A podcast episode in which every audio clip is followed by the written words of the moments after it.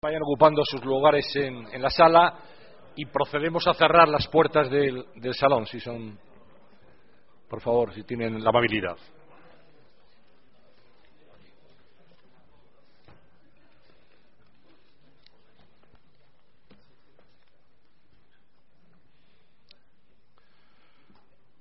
Muy bien, pues vamos a comenzar esta segunda mesa. Como saben ustedes, la sesión de hoy lleva como título el periodismo de investigación y su relato transversal. Hemos hablado, se ha hablado en la primera parte de esta jornada del periodismo de investigación y ahora toca hacerlo del relato transversal, que es algo que para los periodistas de, larga tradición pues suena un poco eh, complicado. ¿Qué es el relato transversal? ¿Qué es? Bueno, quizá podemos convenir, como dice la introducción de, en el texto introductorio a la mesa, que el papel aquel que se asignaba a los roles periodísticos ha cambiado radicalmente. Antiguamente en las escuelas de periodismo, los de la facultad eso no nos lo contaron, pero dicen que en las escuelas se decía, entonces los profesores decían eh, que eh, la televisión, la radio contaba los hechos, la televisión los enseñaba y la prensa los explicaba después al día siguiente. Eso ha, saltado por los aires porque ahora es muy fácil ir a una emisora de radio y que te digan, mira, esa es la cámara, te estamos también grabando o estamos emitiendo en streaming mientras haces la entrevista en radio. La prensa, como vamos a ver, pues tiene también departamentos potentes de vídeo y es importante todo lo audiovisual. La televisión tiene páginas web, los blogs son eh, elementos junto con las redes sociales de información, es decir, que hay una colusión de, medios, el periodismo sigue existiendo, yo creo que está con una enorme viveza, una enorme pujanza, el periodismo, que es eso que decía eh, el, Eugenio Scalfari, el, el, director de la República, que es eh, contarle a la gente lo que le pasa a la gente, eso sería el periodismo. Lo que pasa es que han cambiado los instrumentos, los medios, ya no se cuenta a la gente lo que le pasa a la gente de la manera tradicional, sino que un medio escrito puede perfectamente contarlo a través de un vídeo, de una emisión en streaming, de un blog. Los periodistas están en las redes sociales, en Twitter, en Facebook, tienen también sus propias bitácoras. En fin, hay en este momento una multiplicidad de fuentes y, sobre todo, las nuevas generaciones se informan cada vez más eh, por lo que es el mundo de la red, el mundo de Internet. De eso vamos a hablar en esta mesa, que cuenta con unos ponentes altamente cualificados y experimentados a pesar de la juventud de todos ellos. Carlos de Vega es el subdirector del país responsable de vídeo y fotografía. Es un ejemplo muy claro. Carlos, que viene del mundo de, la televisión, que estuvo en Canal Plus, en CNN Plus, después estuvo en la Deutsche Welle y, y bueno, pues eh, en la radio y en la televisión y ahora pues está haciendo toda la parte audiovisual del diario El País. Carlos de Vega es uno de los ponentes. César González Antón es el director de informativos de La Sexta, una cadena tremendamente pujante en lo informativo, que ha sabido sin duda ser un referente en este momento de noticias, un referente informativo cuando pasa algo, la gente acude a las estas, casi un canal de 24 horas y, bueno, pues está haciendo un periodismo muy, muy pegado a la actualidad, muy pegado al terreno. Juan Pedro Valentín es un querido compañero, director de informativos de Mediaset, eh, que ha trabajado también en Telemadrid, ha trabajado en Telecinco mucho tiempo, fue también director de informativos en otra etapa, ha sido presentador de su informativo principal, ha hecho muchas entrevistas y después estuvo como director de informativos de Cuatro y de CNN Plus. Juan Pedro pues también es eh, tercer ponente. David Trueba es director de cine, escritor y columnista del país. Es muy interesante leer siempre sus reflexiones y nos interesa a mí por lo menos especialmente cuando habla del mundo de, de, los medios audiovisuales que él conoce muy bien durante mucho tiempo además tuvo una columna diaria visto y oído sobre lo que estaba eh, ocurriendo en el mundo de la televisión.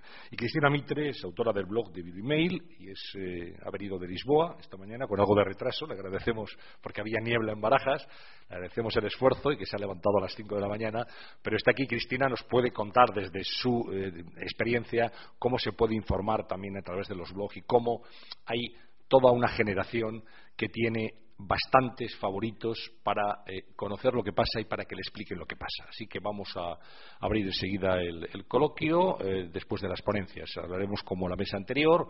Vamos a pedirles a todos que se atengan a un tiempo tasado, si es posible, pues diez minutos, y después de ahí entramos en debate con las preguntas también que nos formulen desde el público. Así que, si les parece, pues empiezo por Cristina, que es. Eh, la, recién llegada desde Lisboa para que nos hable de su experiencia y así poder ir ya tomando notas y preparando el coloquio. Muchas gracias por, la, digamos, por, atender a, esta sesión y Cristina cuando quieras. Bueno, yo soy una periodista de papel, crecí y me formé en el, en el papel, fui directora de belleza de, de la revista InStyle, jefa de estilo de vida de la revista Elle y directora de belleza de la revista Elle y después también directora de la revista Women's Health. Y mi vida cambió y mi forma de trabajar cambió en 2009 cuando descubrí una cosa que se llamaba Twitter. Me encantaría contaros que lo descubrí leyendo el Financial Times, pero lo descubrí leyendo el Daily Mail porque Ashton Kastner y Demi Moore se intercambiaban mensajes al parecer en una red social de que había un pajarito. Entonces, bueno, en 2009 me saqué una cuenta de Twitter, me pareció la cosa menos intuitiva del mundo, no entendía muy bien qué era aquello del Twitter, pero poco a poco empecé a desarrollar, desarrollar mi perfil en redes sociales, creé mi primer blog cuando estaba como jefa de estilo de vida en la revista Elle, que se llamaba The Beauty Mail, era una plantilla de WordPress, y empecé eh, a correr, eh, otra cosa un poco loca en 2009. Y gracias a Twitter, hoy yo estoy aquí compartiendo mi historia de Bitmail y compartiendo la historia de, mis mujeres que corren. A través de un hashtag que se llamaba Mujeres que corren, yo ni siquiera sabía que existía un libro llamado Mujeres que corren con lobos, empecé a animar a, aquellas mujeres que me seguían a través del blog y a través de las redes sociales eh, simplemente a correr aquello se, hizo, se empezó a hacer enorme y un día decidí en febrero que quería conocer a todas esas mujeres de Madrid que me seguían a través de Twitter a correr conmigo en el Parque del Retiro. ¿Cuál fue la sorpresa? Que vinieron 75 mujeres sencillamente a correr, pero al mes siguiente las volví a convocar de nuevo y no vinieron 75, vinieron 200. A partir de aquello me vine arriba, empecé a crear quedadas por toda España, más de 12, sin ningún tipo de patrocinio detrás, simplemente con la pasión y con, la energía de, querer compartir mi experiencia a través del running. Mujeres que corren se convirtió en un libro, un proyecto editorial que rechazó una importante eh, editorial. Finalmente el proyecto salió. Mujeres que corren ha vendido más de siete ediciones, ha traducido al chino y al portugués, escribí un segundo libro que se llama Correr es vivir a tope de power y ahora estoy escribiendo el tercer libro y todo esto gracias a Twitter, gracias a un hashtag que era Mujeres que corren. En septiembre decidí dejar el proyecto de Women's Health, decidí desarrollar para poder desarrollar mi blog de Beauty Mail como una plataforma independiente. Mujeres que corren sigue siendo un movimiento completamente solidario, que lo que busca es fomentar el deporte entre las mujeres mientras recaudo fondos para la investigación de la leucemia infantil a través del proyecto Uno entre 100.000. Y esa es mi, pequeña aportación un poco al al relato transversal, ¿no? Yo nunca pensé que aquel sencillo hashtag de mujeres que corren podría transformar mi, mi vida, que me diese una nueva misión quizás o me hiciese plantearme la, profesión de una manera diferente. Sigo trabajando en papel, sigo trabajando en redes sociales, sigo trabajando en mi propio blog. Para mí son plataformas completamente complementarias y creo que una de las cosas que sí que ayudan las redes sociales, o por lo menos en mi caso, es la sensación de crear una pequeña comunidad, pequeña o, grande. A día de hoy son miles las mujeres que siguen eh, las andanzas de las mujeres que corren, que es sencillamente algo tan básico como poner un pie delante del otro. Eh, esa es un poco mi historia eh, y lo que venía a compartir hoy con, vosotros como alguien que viene del universo del papel termina utilizando las redes sociales para crear un blog y para crear sobre todo un movimiento social transformador. Así que yo creo que no me he pasado, soy runner, pero no me he puesto el cronómetro. yo creo que estamos en tiempo y hablaremos también de la interacción de las redes. Muchas gracias, Cristina. David Trueba, tu turno. Hola, buenos días a todos. Nada, encantado de estar aquí.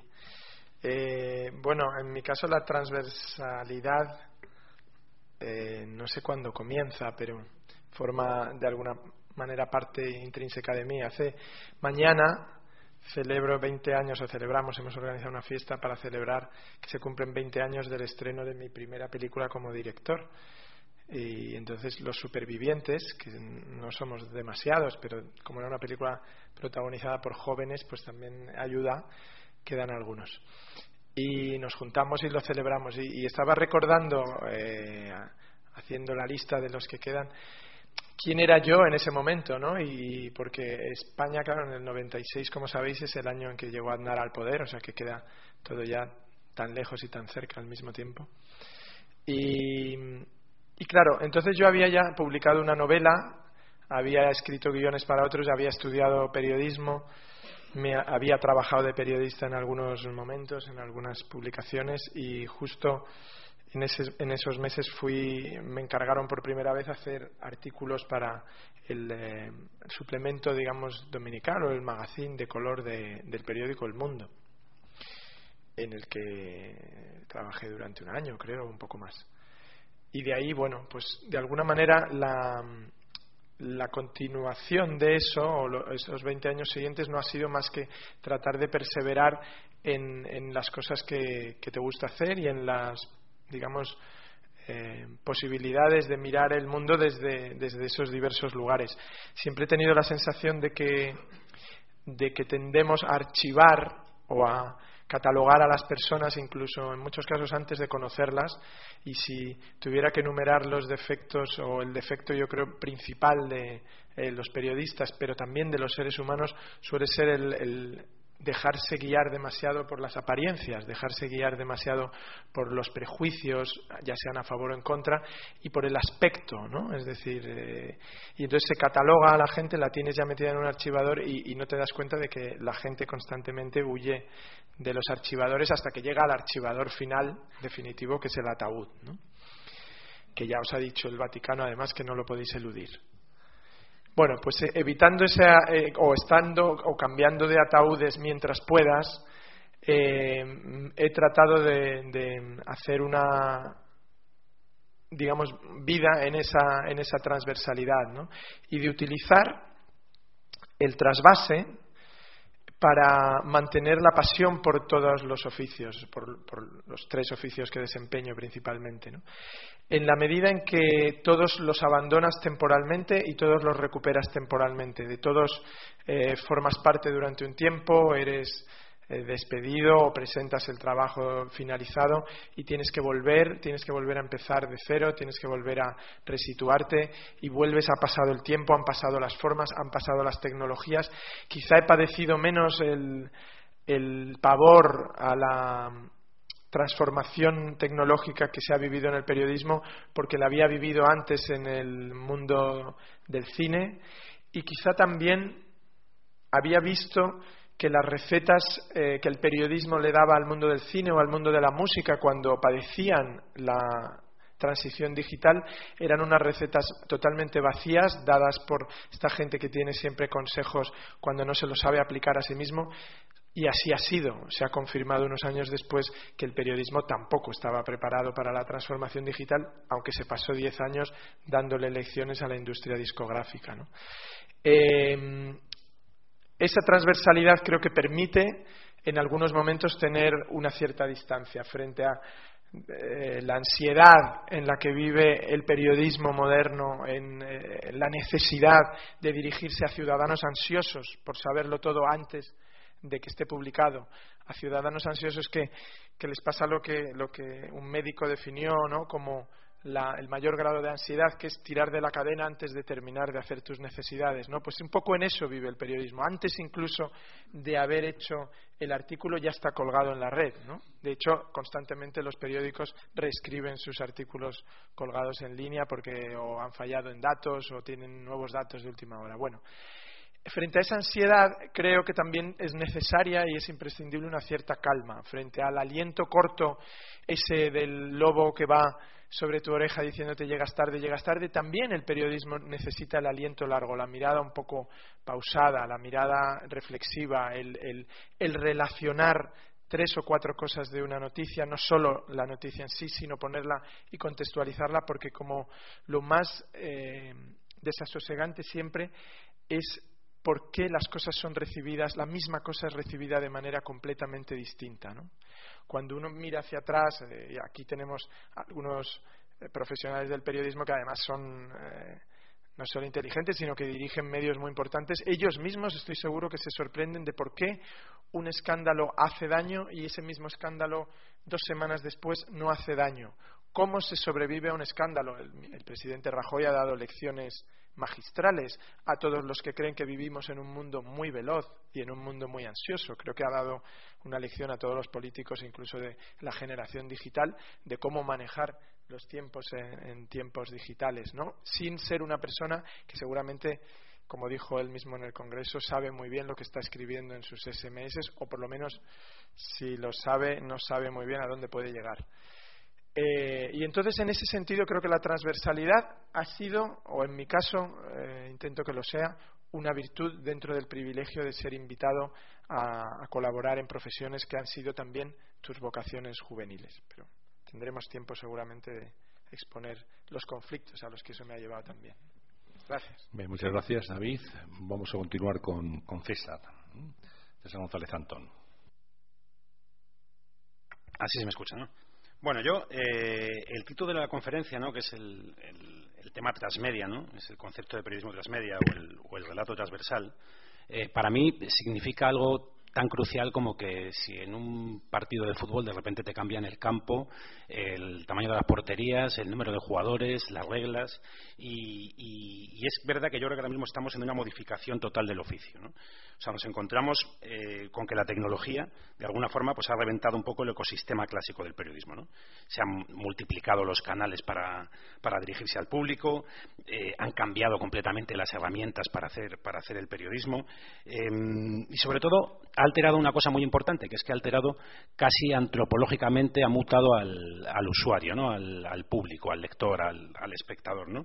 Porque ahora consume distinto, consume en otros lugares, consume en otro tiempo, de otra forma, con otro espíritu crítico, cada vez bebe de más fuentes, cosa que no garantiza que, sean todas potables, eh, y además lo hace casi siempre gratis, eh, cosa que también genera otro problema económico que, es muy importante luego para la independencia de los medios.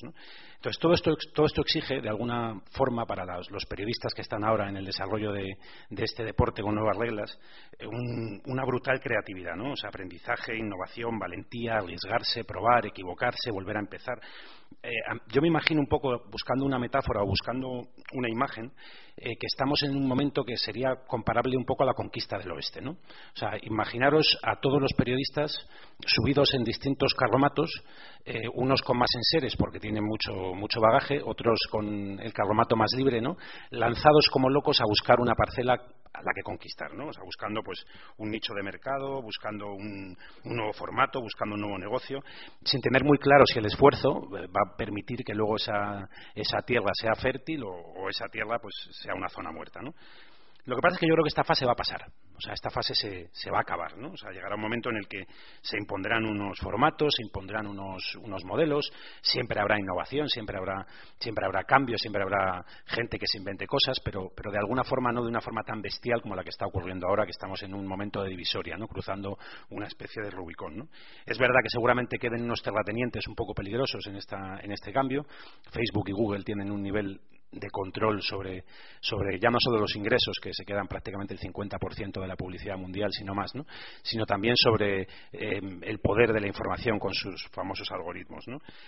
Y entonces, cuando pase esta fase y cuando estemos ya sentados y cada uno tengamos nuestra parcela y tengamos que encargarnos de, de que crezca, nos daremos cuenta que ya no es tan importante tener caballos rápidos, que ya no es tan importante tener jinetes buenos, que ya no es tan importante tener la escopeta cargada por si viene uno a, por si viene uno a quitarte tu tierra, ¿no? sino que volverá a ser importante lo que siempre ha sido importante, ¿no? que es cultivar la tierra, que es tener la maestría de saber eh, mm, cómo tener que dedicarle esfuerzo, paciencia a que eso germine y que eso sea fértil. ¿no?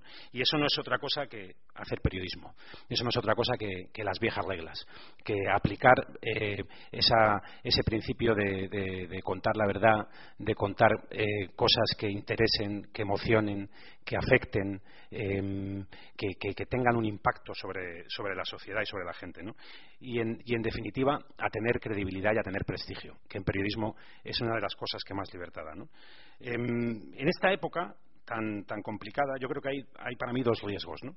Hay un riesgo que sería un poco el lanzarse al monte olvidando las reglas, ¿no? Em, que es un poco lo que está pasando con, algunos, ¿no? que se están emborrachando de la cultura del click, de la cultura del like, de la cultura del retweet.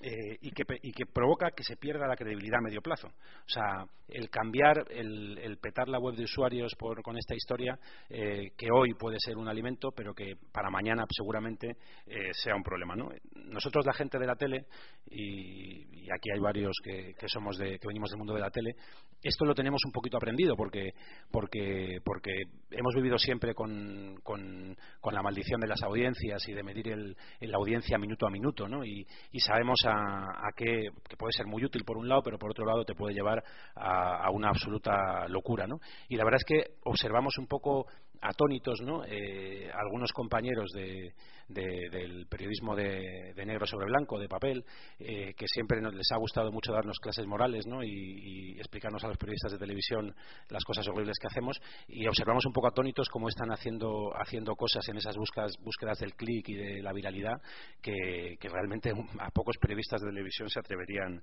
se atreverían a hacer, ¿no?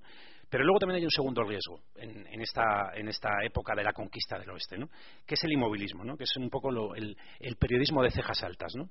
Eh, esos viejos lobos que creen que guardar las esencias significa no tocar nada, no, eh, no avanzar, no innovar, eh, que confunden el fondo con la forma. y estoy convencido de que si hoy em, existiera Leonardo da Vinci, pues sería un estupendo artista, un estupendo inventor y además sabría programar en cuatro lenguajes distintos. ¿no? O, si, o si Salvador Dalí existiera hoy, eh, pues seguramente exploraría sus vías artísticas haciendo, haciendo diseños y entornos de videojuegos. ¿no? Em, y en ese sentido creo que los periodistas estamos obligados también a explorar estas nuevas formas. ¿no? O sea, los lectores esperan experiencias inmersivas, esperan que les lleguen eh, las informaciones desde múltiples sentidos. Eh, si podemos ayudarles a sentir las noticias, pues, pues mucho mejor. ¿no? Y, hay, y, hay, y, hay, y hay tecnología y cosas que nos pueden ayudar a eso. Em, a nosotros en la sexta muchas veces se nos ha acusado eh, pues de esta y especialmente desde las cejas altas como decía antes no de, hacer espectáculo de hacer telecirco de hacer infoshow ¿no? y, lo cierto es que nosotros vivimos este oficio con mucha pasión ¿no? Eh, y tratamos de trasladar esa pasión a nuestros contenidos ¿no?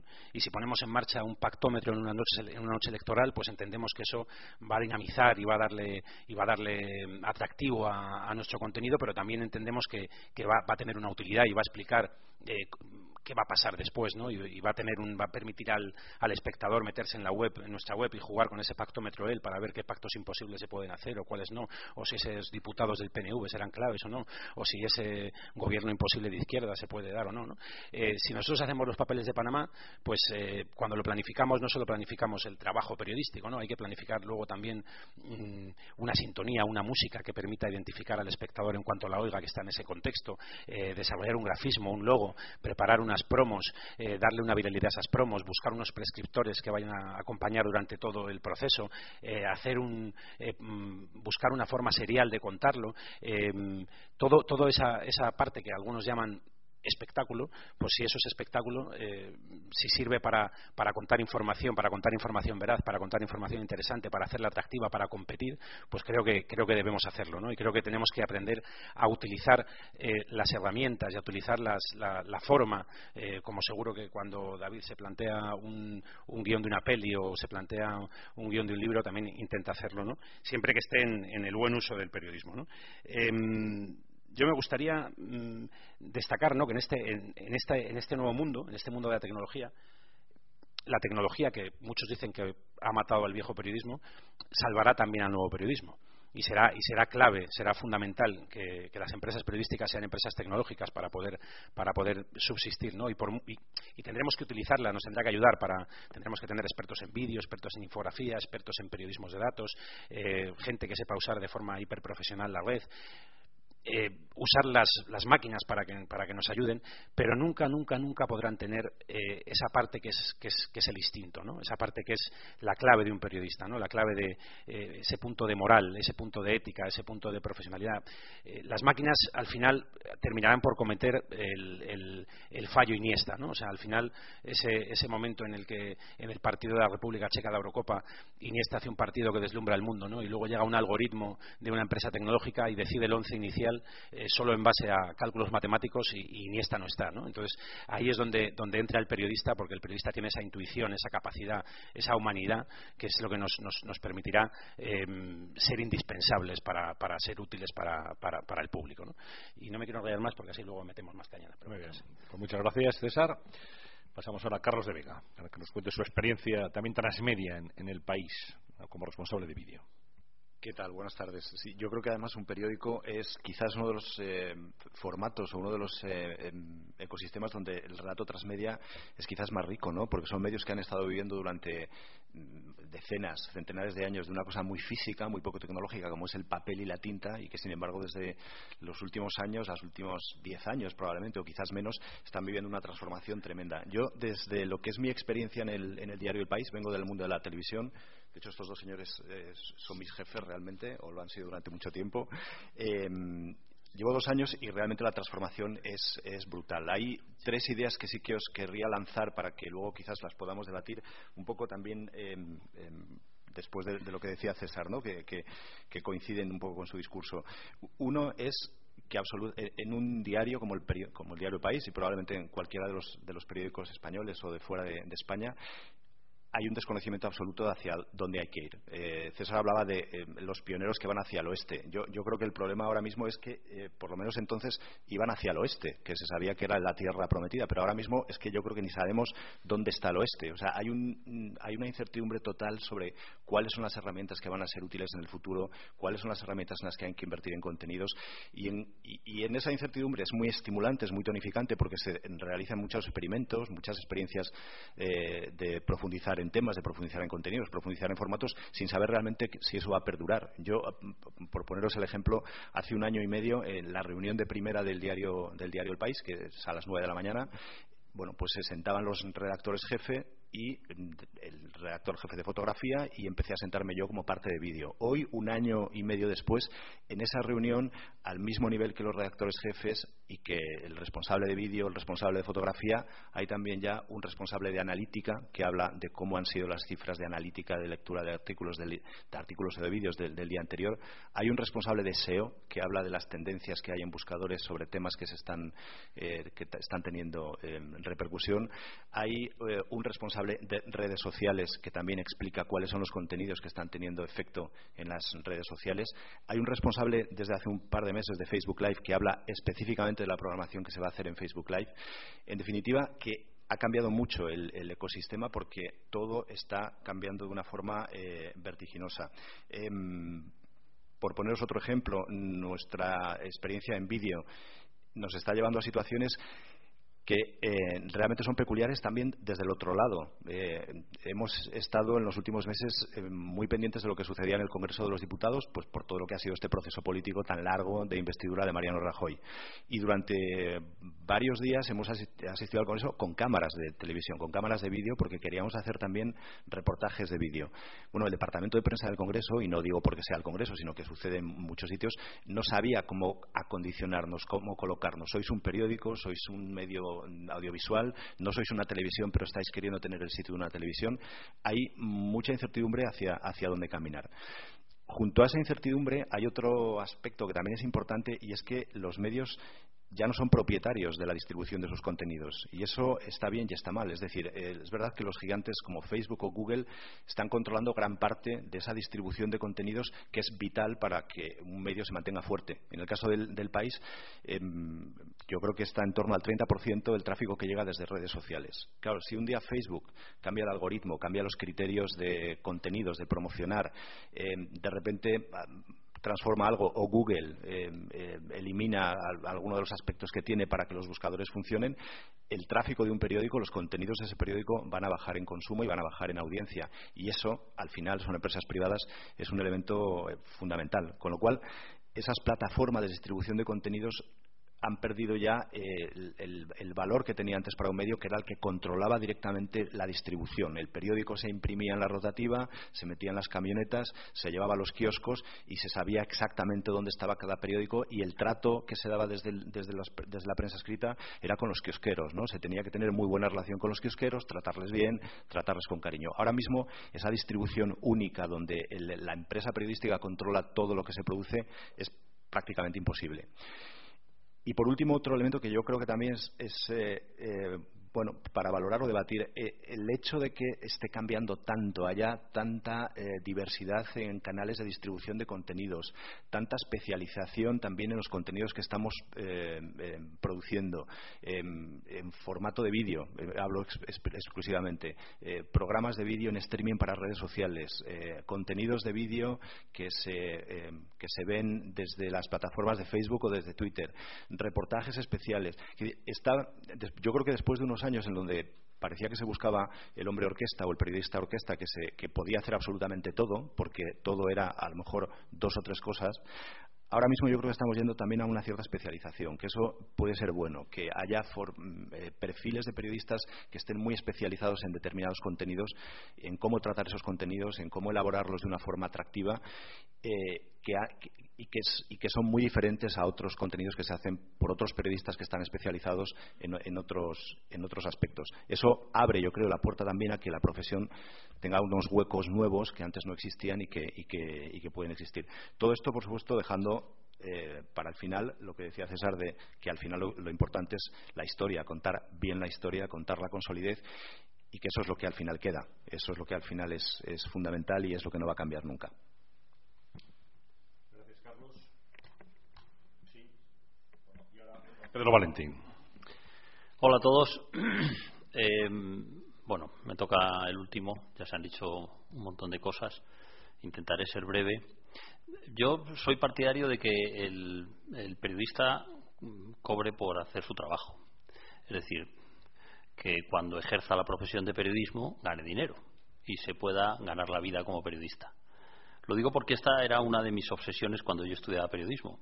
Yo tenía una gran duda y es, vale, yo la carrera la voy a acabar, tampoco era muy difícil. Em, pero yo, yo ya soy periodista por acabar la carrera. Eh, ¿Lograré en algún momento sentirme periodista por ejercer esta profesión?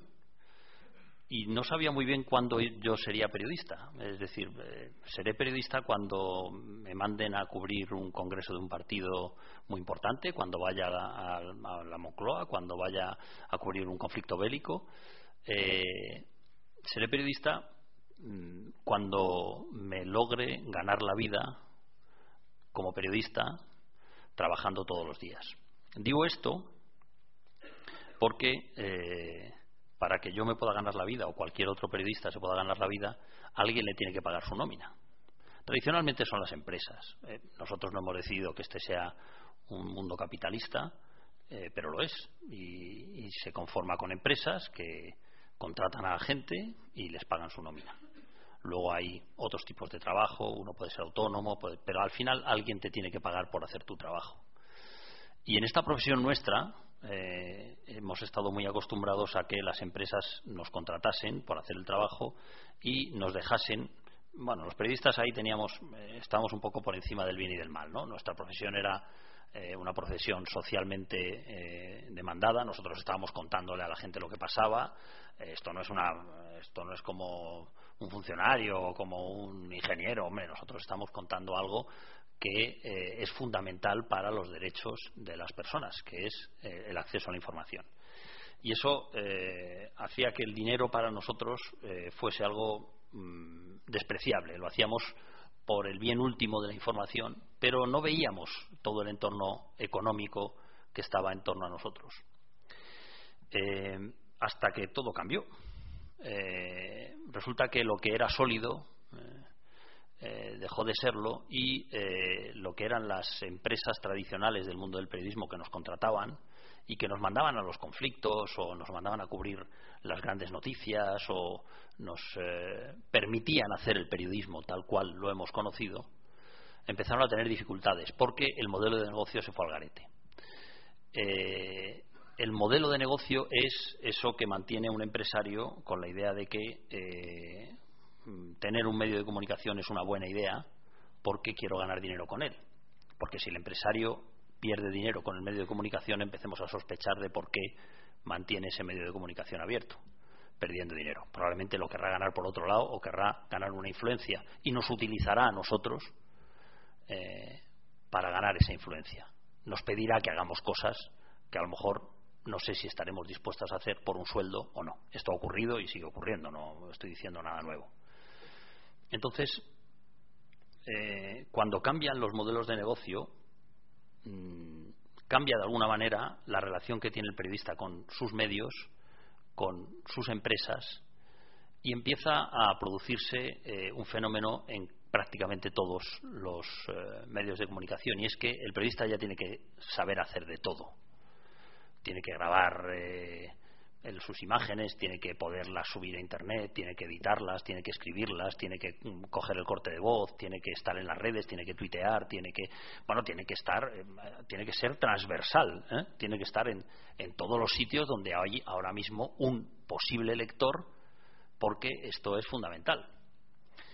Porque, claro, es que como no cojamos un lector, eh, como decía Carlos, yo no sé si estamos yendo eh, a la conquista del oeste o estamos yendo para el este y nos estamos equivocando, pero como no cojamos lectores, la empresa cierra y si la empresa cierra, a nosotros no nos van a pagar la nómina. La cosa ya está en otra derivada. ¿eh? Ya ha habido tantos despidos en los medios de comunicación que los propios profesionales han creado cooperativas, se han creado mm, otros periódicos alternativos, siempre con la intención de conseguir que el medio de comunicación sobreviva algunos con cierto éxito, otros con menos éxito.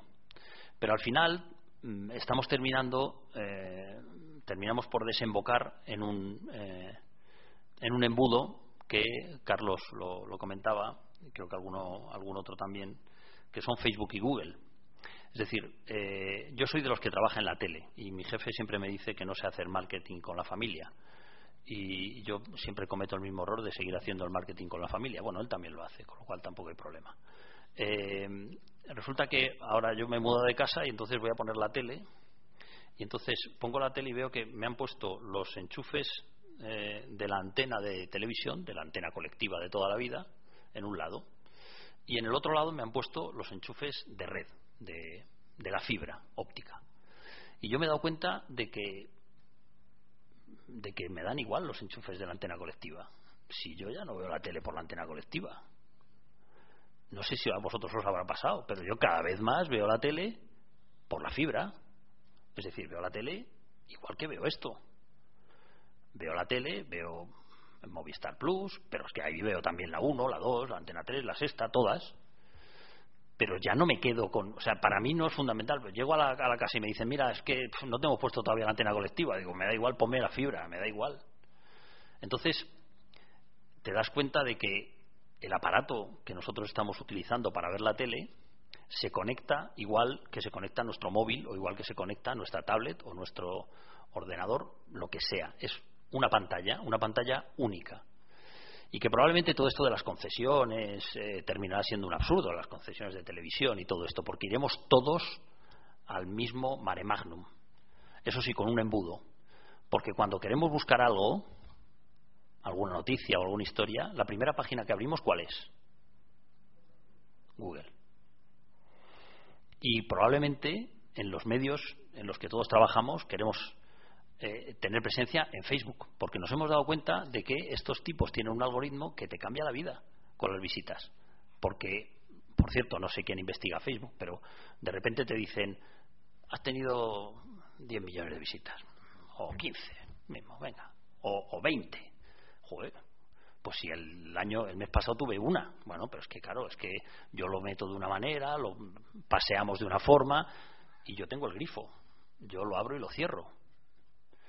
Entonces, em, bueno, resulta que después de todo este proceso vamos a seguir dependiendo de empresas, algunas no vamos a trabajar para ellas, sino que intentaremos que nuestras empresas eh, se abran camino con estas otras para que tengan público y logren ganar dinero, a lo mejor trabajaremos nosotros directamente por nuestra cuenta y en esa jungla nos convertiremos en nuestra propia empresa, ya lo somos, muchos de ellos lo son, no sé si Cristina, que sería un ejemplo de ello, lo es, eh, pero realmente pelea dentro de un mundo en el que quiere captar los mismos lectores que puede querer captar eh, Carlos o que puedo querer captar yo con mis páginas web en la tele. Yo creo que la transversalidad eh, no es algo que hayan buscado las empresas, ni siquiera la han buscado los profesionales la ha determinado el modelo de negocio. No ha quedado otra. Ya le gustaría al país seguir siendo el país de los años 80 o 90, o ya le gustaría a las teles seguir teniendo pues eh, tres canales y, ya está, ¿no? Si el modelo funciona, ¿para qué lo vamos a cambiar? pero todo se ha venido abajo, todo se ha reventado y entonces ahora todos tenemos que saber hacer de todos, estar dispuesto a hacer de todo y luego encima, después de todo eso, hacer periodismo, que ya ese es otro cantar. Muy bien, muchas gracias Juan Pedro. Pues yo empezaría el coloquio, si os parece, justamente por esto último que ha planteado Juan Pedro, se refería a Cristina, pero es eso que llaman la marca personal, ¿no? el periodista como marca personal. Eh, hasta hace poco tiempo, si un lector quería eh, poder disfrutar de la columna de un eh, periodista que le gustaba su análisis, tenía que comprar determinado periódico. Ahora no hace falta. Ahora te metes en Google, efectivamente, o te metes en el propio blog del periodista y ya lees ese artículo. Ya no tienes que ser por el fielato de ir al kiosco y comprar el ejemplar.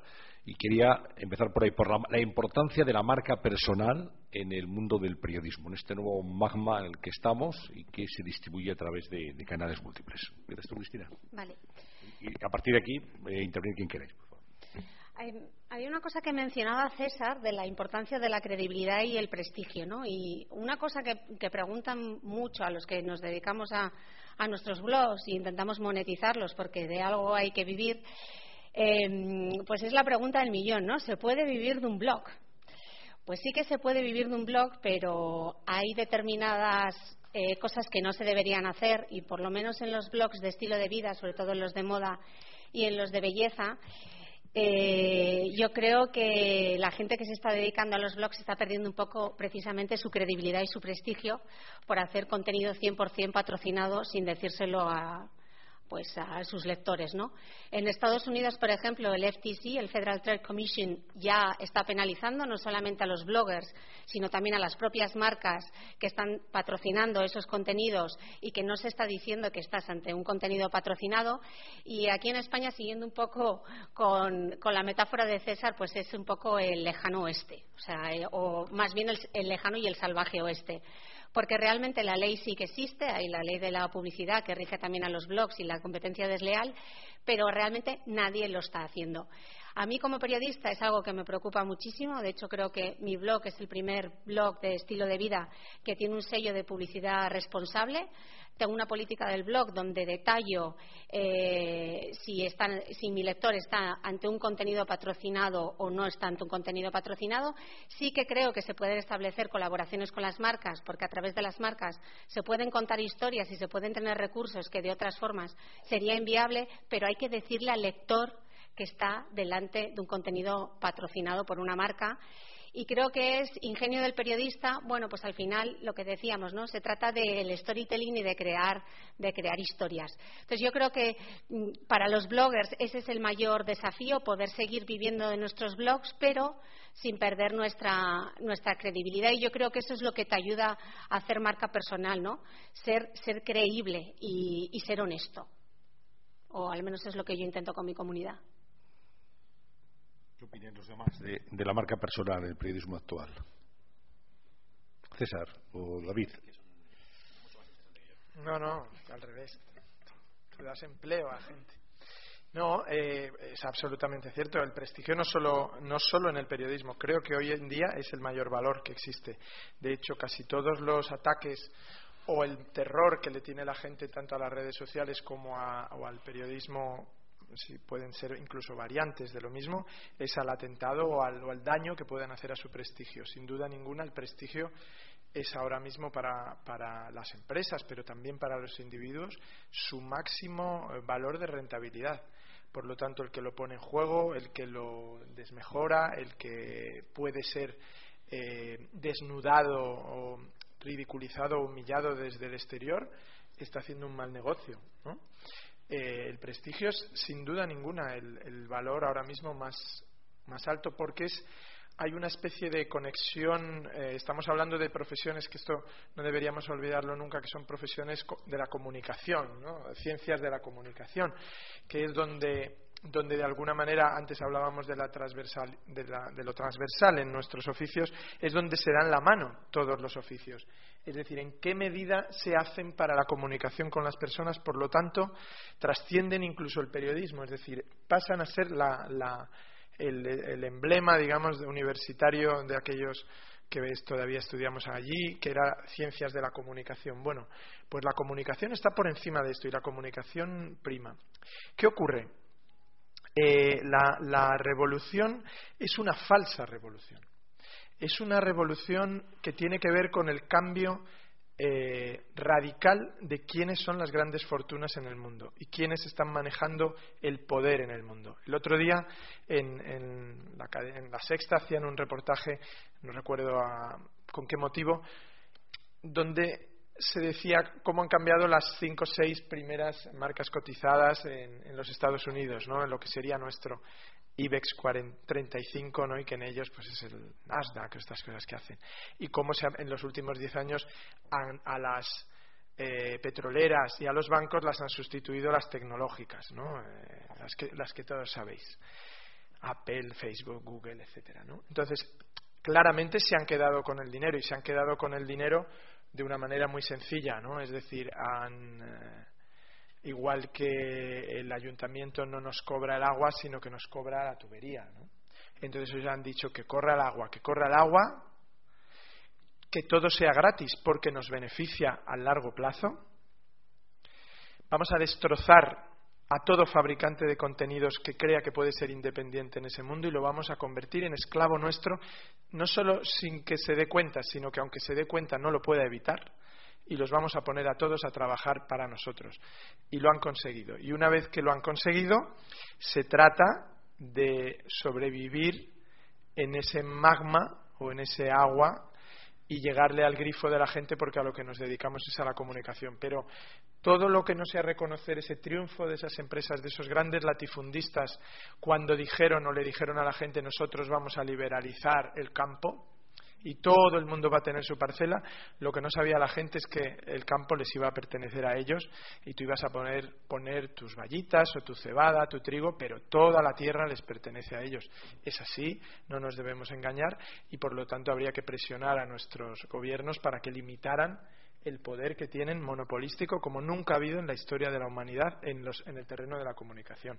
Es algo que ha pasado por, por esta especie como de convencimiento primero del cliente de que lo hacían para su libertad, para su en la generosidad, pero era una generosidad a costa de robarle a otro. Ellos no estaban sacrificando nada, sino que estaban creando las estas. Cuando lo ves llegar a territorios como la banca, a territorios como el taxi, a territorios como el tal, lo único que puedes hacer, los que hemos vivido esas transformaciones y, las hemos, hemos, tenido la suerte de sobrevivirlas, quizá, yo creo que basadas solo en el prestigio, en el, intentar seguir comunicando con la gente y decir, tratar de decirles la verdad, aunque a veces sea dolorosa y aunque a veces sea incómoda, y a veces la verdad, como decía Fray Servando, a los españoles es a los que menos les gusta saber lo que son los españoles.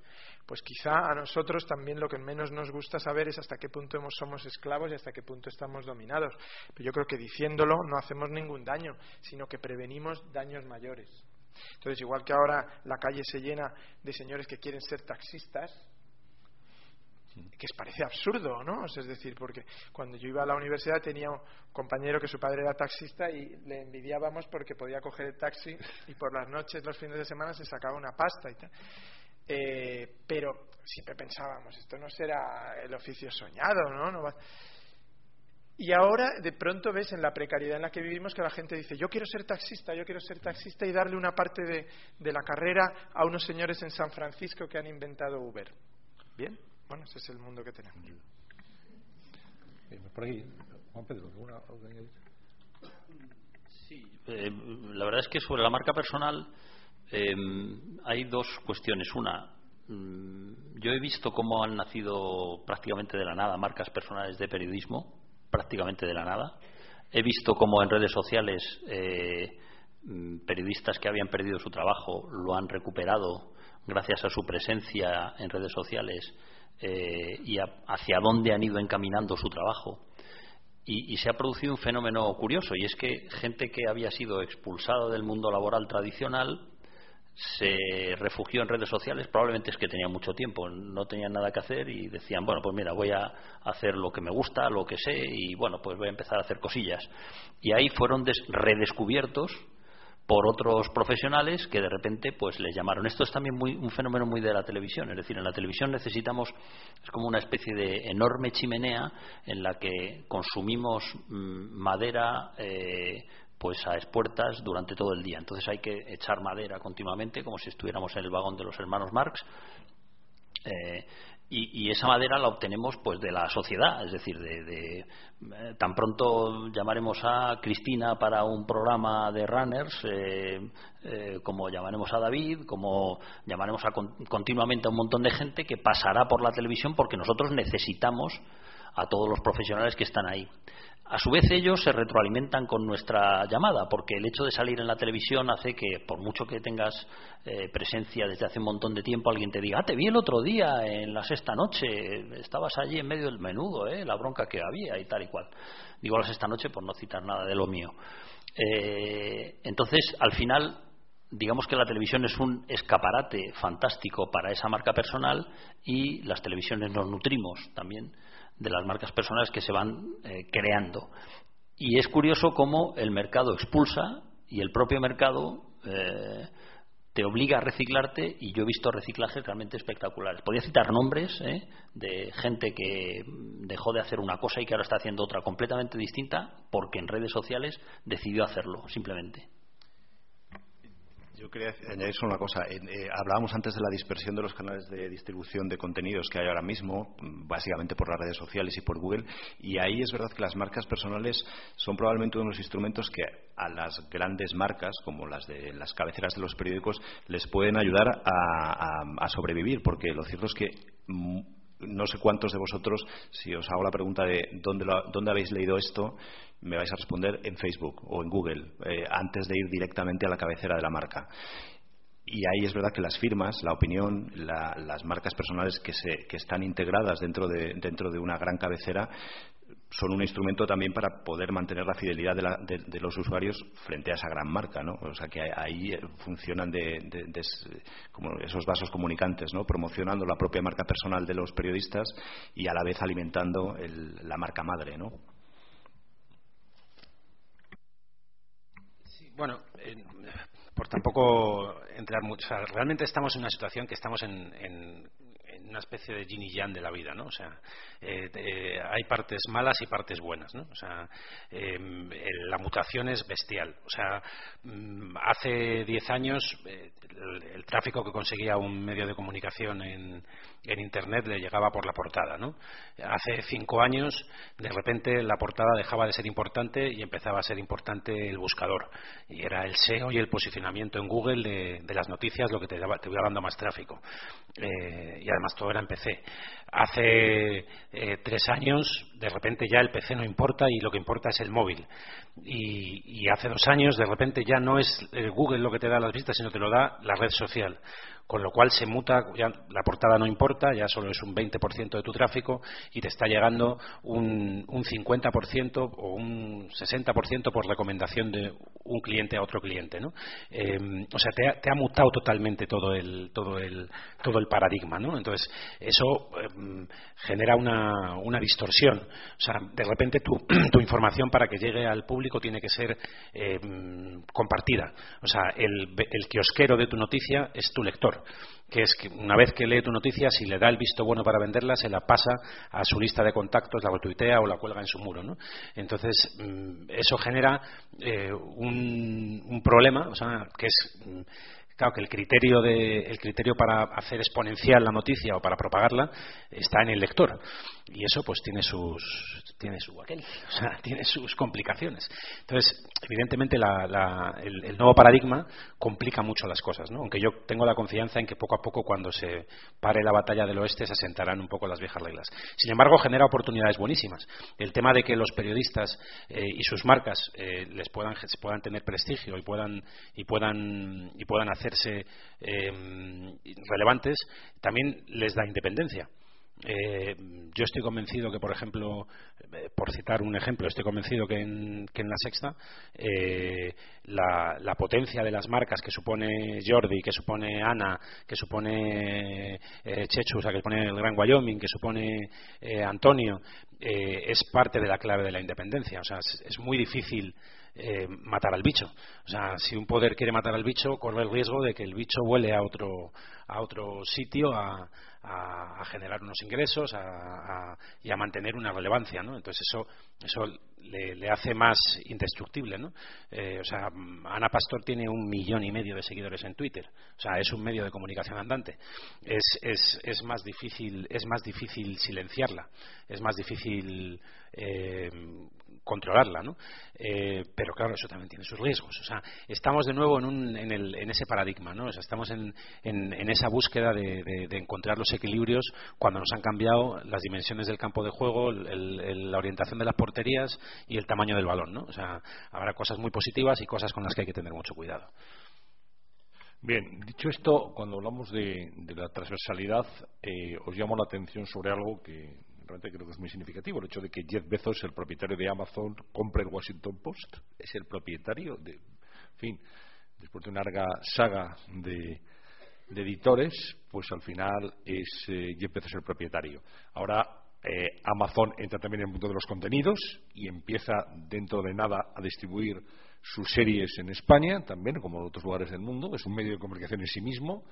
Eh, ha pagado la última serie de Woody Allen, por ejemplo, la ha producido y lo mismo ocurre con HBO o con Netflix o con los grandes productores de contenidos. Estamos viviendo cómo los productores se convierten en medios por sí mismos. La gente contrata un servicio para que su ocio y su mundo de series y de películas y de contenidos televisivos ya no pase por una cadena tradicional, llámese CBS, NBC, ABC, PBS o lo que sea, sino que ya lo ve a través de estos nuevos productores. Por tanto, hay otra transversalidad también en los contenidos televisivos, David. Claro, bueno, es, es, obvio, ¿no? yo creo que Amazon no ha dejado de hacer lo mismo que, de alguna manera ha hecho Telefónica aquí, no queriendo nunca enfangarse demasiado en lo que tiene un medio de. Eh, hay que distinguir a lo mejor los, el entretenimiento audiovisual con la línea editorial, con las noticias, con la información, el periodismo, porque el periodismo ensucia.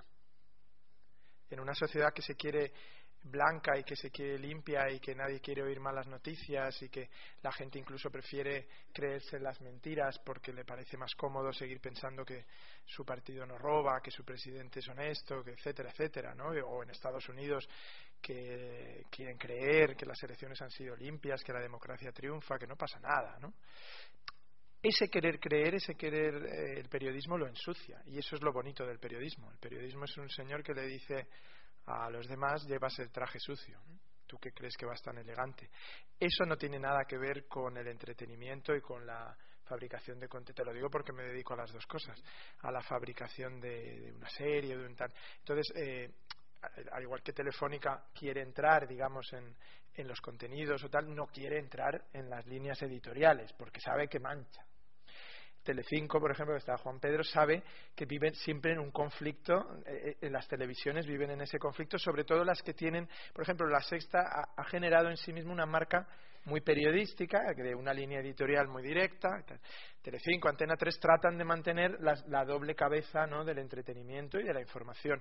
Y es un éxito como lo logran. ¿no? En ocasiones obviamente pues cometerán errores, me imagino, y hay que estar atentos a, siempre a decirles ya, y espero que ellos sean los primeros en, oye, esto tenemos que darle otra magnitud, etcétera, ¿no? Pero eh, en el caso de Amazon, claro, al comprar de Washington Post y posicionarse muy directamente, ser uno de los medios que ha sido también eh, de las filtraciones contra contra Donald Trump, pues es un medio que ahora mismo vive aterrorizado de, ver qué, castigo va a recibir por ello y seguramente pues tendrá que llegar a compromisos y a pactos para solucionarlo. Eh, pero forma parte eso de la entrada de Slim, de la entrada de...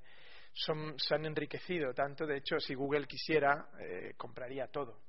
No lo compra todo, pues porque porque le da sí porque a lo mejor incluso dice nos puede perjudicar. Porque Google es otro ejemplo perfecto de cómo alguien ¿cuánto tiempo va a tardar Google en entrar ya en este mundo sí no no pero Google y Facebook viven aterrorizados aterrorizados de que alguien descubra su línea editorial de que alguien descubra lo que piensan de la política de que de que haya manchas es decir, en su, en su currículum, en su traje impoluto de personas que lo único que se dedican es a llevarle a la gente información y entretenimiento y que en ningún momento ellos están implicados en, en inclinarse hacia un lado o hacia otro.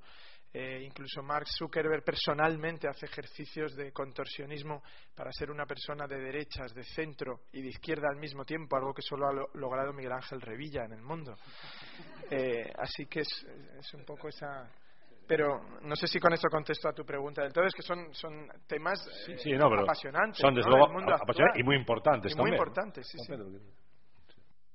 Sí, no, desde luego, si, si el periodismo es algo, es línea editorial, ¿eh?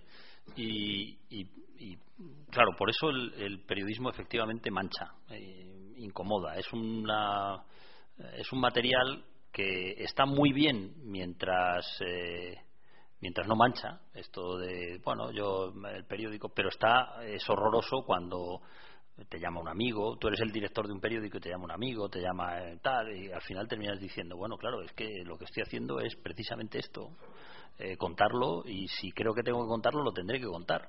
O sea, fijaos, eh, recientemente no lo había podido ver y recientemente vi Spotlight. Eh, de vez en cuando veo estas películas para reconciliarme con el periodismo.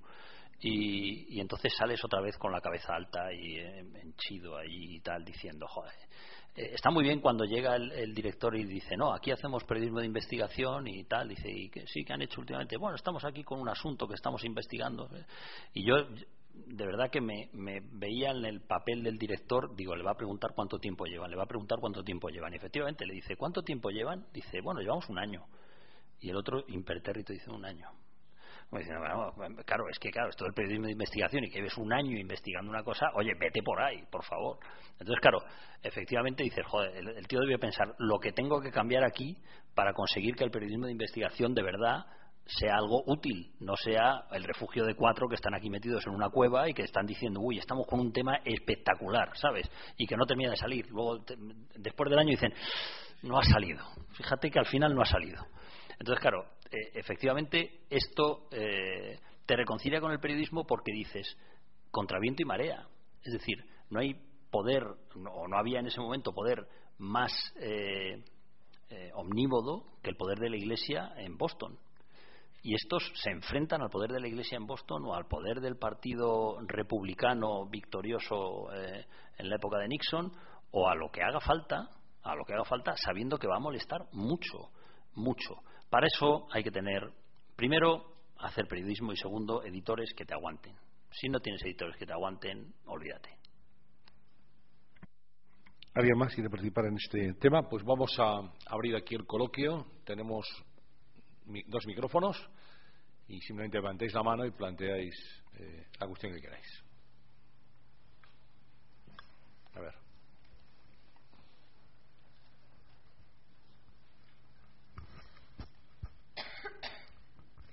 Buenos días, soy Nancy Haide, estudiante del máster de agencia de EFE y de la Universidad Rey Juan Carlos. Okay. Mi pregunta era en función de mm, el blog y el Google, que son un poco los dos paradigmas que más han salido, encabezando esto de la tecnología y el uso de la tecnología. En fin, eh, concretamente, mm, yo podría pensar que el blog y el Google tienen dos puntos en común, que dan protagonismo a quienes no tienen, a quienes son desconocidos y que son gratuitos y que quizás esto, esto haya sido el, el gran boom de, este sector. Entonces mi pregunta va por ahí. Eh, ¿Los medios deberían quizás plantearse, además de utilizar esto, además de pasar por el embudo de Google y de los blogs y, en fin, de Twitter, deberían plantearse hacer darle protagonismo a ese gran desconocido y de alguna manera que ese medio fuera, o sea, que la forma de hacerlo fuera gratuito, porque ha sido mm, el gancho ¿no? Eh, que ha traído el éxito para, estos, para, esto, para este sector. Yo he dicho al principio que yo estaba, era partidario, perdón, que me cuelo, era partidario de que el periodista cobrara por eh, hacer su trabajo y en parte lo digo por eso. Es decir, sigo siendo, probablemente me quedaré rezagado, ¿no? Y, el periodismo lo haremos y, luego a ver si cae algo. Es decir, eh, haremos el periodismo, estaremos ahí contando cosas y, mirarás a ver si tienes muchas visitas y eso eh, se monetiza de alguna manera. Eh, porque, como decía Cristina, al final de mes hay que, hay que cobrar dinero y, pagar las facturas. Entonces, el hecho de que hagamos periodismo gratis para que luego se puedan ver los ingresos, a mí me parece que es darle la vuelta completamente a lo que ha sido la tortilla eh, en el mundo tradicional. Es decir, yo creo que tiene que seguir habiendo gente que contrate periodistas, que pague por hacer periodismo, sea poco o mucho, y que el periodista ingrese. Si colocamos eh, el valor del artículo del periodista en función de los ingresos que ha generado dentro de su medio, yo creo que estamos perdidos. Eh, primero no habría un montón de artículos eh, que ahora mismo podemos eh, leer. No sé si estaríamos ahora mismo leyendo la caída de Alepo o solo escucharíamos que la vicepresidenta del Gobierno ha aparcado en doble fila en la Gran Vía esta mañana, que va a ser de lo que se hable. y, y, claro, pues al final, ¿cómo haces compatible la cantidad de información que es importante, aunque no muy atractiva, con la, solo la, la, información atractiva. Eso me parece muy peligroso, en mi opinión. Cristina. Yo es que creo que otro de los problemas, y sobre todo en este país, es que nadie paga por contenido o nadie está dispuesto a pagar por contenido, o sea, ni por los libros, ni por la música, ni por las películas. Entonces, claro, mm, tener un blog, en mi caso, yo vivo de mi blog y de alguna forma necesito monetizar el blog. Entonces, Em, ¿Cuál es el problema? Cuando no queda claro cuándo es contenido patrocinado. Una de las formas de monetizar un blog es o a partir de los marketing affiliate links, que salgan productos dentro de tu blog y tú te llevas comisiones por cada una de las ventas que se hagan en tu blog, o a través del contenido patrocinado. ¿Cuál es el problema de nuevo? No desvelar cuál es la naturaleza de la relación comercial que tienes con las marcas porque de publicidad pura y dura con el banner, etcétera, es imposible que tu blog sobreviva. Entonces, bueno, yo creo que va a haber una transformación en el universo de los blogs y sobre todo en el universo de las redes sociales. No sé, eh, mi comunidad está sobre todo en Instagram, en el estilo de vida, la moda, el running, el fitness, etcétera. Está sobre todo eh, en Instagram. Hay mucha gente colgando mm, contenido muy patrocinado y publicitario sin desvelarlo, pero yo creo que poco a poco pues irán saliendo las etiquetas de patrocinado, de colaboración, etcétera. Si no, yo creo que ese será el fin del, universo del blogger realmente, si no deja claro si tiene una relación comercial o no con una marca yo creo que eso justo es un poco la próxima frontera, ¿no? A mí me da la impresión de que Facebook por la insistencia de los medios que estamos eh, invirtiendo cantidad de recursos en, depositar contenido de forma prácticamente gratuita en esa red social, igual que Google, e Instagram, se han dado cuenta de que yo creo que tiene que haber un feedback. Y, me, da la impresión de que la siguiente frontera va a ser esa, que los medios puedan llegar a monetizar eh, los contenidos que producen para las redes sociales como, como, contenidos que tienen mucho valor y que, y que esa monetización sirva pues para nutrir redacciones y para pagar periodistas y en definitiva para poder eh, bueno pues para poder recuperar los recursos que se están que se están que se están entregando ahí no es que estamos en una psicosis. O sea, estamos en un momento psicótico totalmente. O sea, por un lado estamos contando esto, ¿no? Y luego por otro lado estamos viendo cosas eh, alucinantes como que eh, en la guerra por, por, por Comscore eh, vemos a, a medios que están pagando a Facebook para que patrocine sus noticias. Yo os invito a que os metáis en Facebook, en vuestro muro, y os fijéis atentamente, porque de repente veréis que alguna de las noticias que os llegan, de la vanguardia o del mundo, o no sé, digo por citar dos que sé que lo hacen, pero hay muchos, casi todos.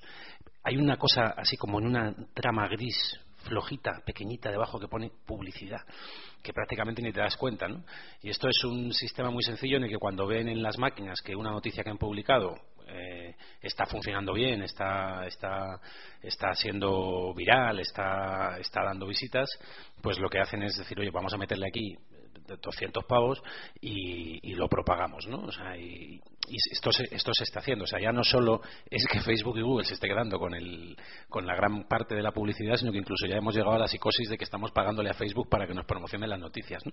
O sea, que es, que es un, punto un tanto, un tanto psicótico, ¿no? Em, yo, de todas formas, tengo por naturaleza, a pesar de ser de Burgos, eh, la tendencia a ser optimista, que es una cosa muy poco habitual en mi tierra, que somos más bien del frío y de la penitencia cristiana y esas cosas, ¿no? Entonces yo creo que al final encontraremos, encontraremos, encontraremos fórmulas. O sea, creo que tenemos cosas que nos hacen poderosos. O sea, por ejemplo, eh, creo que tenemos en, nuestro sector, en la televisión, Juan Pedro lo sabe, tenemos una fortaleza. Eh, la actualidad no se descarga, no te puedes bajar la actualidad en el emule. O sea, ni, ni, ni, la actualidad sucede, te la, te la ves en un tibo o te la ves en el en, los siete días del plus, ¿no? O sea, la actualidad cuando sucede tienes que estar y tienes que contarla, ¿no? Eso es una fortaleza. Em, tenemos otra fortaleza que es eh, si somos capaces de tener empresas creíbles y empresas, y empresas que, que, den credibilidad al usuario, empezará a pasar que la gente se empezará a dar cuenta que no vale todo. La gente empieza, claro, en una relación darte cuenta que te están engañando no siempre es inmediato, tiene un proceso. O sea, eh, tú empiezas a notar cosas raras, empiezas a notar que llega tarde, empiezas a notar que tal, que te la está pegando y entonces de repente ya dejas de confiar, ¿no? Entonces yo eh, tengo la esperanza de que poco a poco la gente vaya eh, perfilando y afinando más eh, sus fuentes, ¿no? Y vaya, vaya empezando a tener... Ahora, por ejemplo, estamos viendo con el tema de Trump cómo está habiendo un, un, un gran, una gran explosión del análisis de lo que estaba pasando en Facebook, de lo que estaba pasando eh, espero que empecemos a aprender también a, no sentirnos tan utilizados, ¿no? O sea, que poco a poco el público, yo confío mucho en la gente, creo, en la inteligencia de la gente, eh, que la gente poco a poco empiece a darse cuenta pues que hay, que hay un, universo de utilización de nosotros, o sea, que eso que decía antes David, cuando, cuando algo es gratis igual es que el producto eres tú, ¿no? Que es un poco lo que decía, lo que decía el otro día, lo que decía el otro día Payete, el presidente de Telefónica, metiéndose con, con, la gafa, ¿no? Con Google, Amazon, Facebook, Apple, ¿no? Eh, entonces yo creo que estamos en ese momento ahora en el que hay grandes amenazas, pero creo, espero que encontremos buenas oportunidades y, que al final encontremos el equilibrio para que, para que ese buen hacer del sembrado y de arar y de hacer fértil la tierra que al final acabe dando, acabe dando sus frutos. Pero igual soy un loco optimista, ¿eh? tampoco me hagáis mucho caso.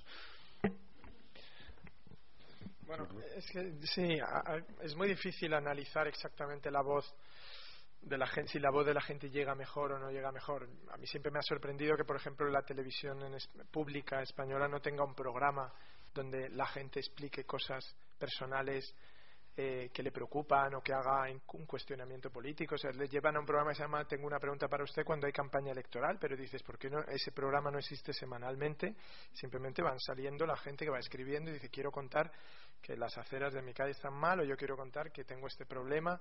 Se hace un estudio, se ve que eso es verdad y se saca, porque otra cosa también, eh, hemos tenido muy reciente el caso de cómo en muchos eh, aspectos el periodismo se dedica a ser una correa de transmisión de lo que ya existe sin preguntarse si lo que están diciendo es verdad o no es verdad, sino que un papá y una mamá sufren mucho porque su hija está enferma y van gastándose el dinero en relojes de lujo. Bueno, increíble, pero cierto. O sea, es decir, la utilización fraudulenta de los canales de comunicación es el primer uso que se le dio casi. La otra duda que tengo es si la llegada masiva de las voces anónimas, de las voces del pueblo, es real. Es que yo lo único que veo es que antes existían Beyoncé y Justin Bieber, que eran en, hace 15 años Michael Jackson y quien tú quisieras, ¿no? Elton John, pero a la vez esa misma discográfica se encargaba de costear la carrera de otros 800 artistas que vendían 3.000, 4.000, 7.000, 12.000, 14.000, 30.000 discos, no 3 millones de discos. Hoy en día, la voz de Justin Bieber y de Beyoncé apaga todas las de esos 800 que se han quedado sin mercado y que se tienen que dedicar prácticamente o a actuar en directo para llegar a fin de mes o a tratar de monetizar de alguna manera lo poco que les quede de, su prestigio. Es decir, que la idea de la voz de todos, la voz libre, el canal democrático ha servido, ha sido un arma de sometimiento. Eso es una sensación bastante palpable. Y es verdad que los medios dan voces a la gente, pero es un relleno eh, de, alguna manera para engancharlos, ¿no? Es decir, déjale que diga ahí sus burradas, porque en el 90% de los casos suelen ser insultos, eh, se cagan en no sé quién, tal, han tenido que poner moderadores de la conversación, limitadores del ruido, tal, porque en cuanto alguien abre su página y opina tú también, dices, pues eso, la presidenta ha aparcado en doble fila para comprar unas bragas en Primar. Bien, esa es la noticia. Ah, lo de las bragas no se sabe. Bueno, pues lo siguiente será uno que, diga, será para las bragas porque es una fea, tal, no sé qué. es decir, no estoy muy de acuerdo en que complementen mucho la noticia. Lo que hacen es que la adornan, eso sí, la adornan de la basura eh, habitual, que es una conversación en, el anonimato, ¿no? es decir, pero vamos, con eso no quiero decir que yo sea de Burgos y pesimista soy un optimista absoluto, por eso estoy aquí. Creo que hay que combatir eso y ya tenemos una tarea, que es combatir eso. Que no es pequeña, ni mucho menos. ¿eh? Más preguntas. Eh, sí, Antonio. Eh, me gustaría, soy Mario Cerro del Diario Montañés, de Santander, y me gustaría introducir, si me permites, el, el, capítulo de la formación. Muchos de nosotros nos hemos tenido, hemos tenido que tirar de oficio pues para adaptarnos a esa transversalidad. Eh, no sé si intuís que las nuevas generaciones eh, están más formadas en ese sentido que, nosotros. Eh, ¿Cómo lo veis? Muy bien, pues vamos a una formación. ¿Cómo te formas tú, Cristina? Bueno, yo estudié periodismo en Navarra y eh, teníamos máquinas de escribir. O sea, con eso creo que, lo digo todo. O sea, ha sido básicamente la profesión.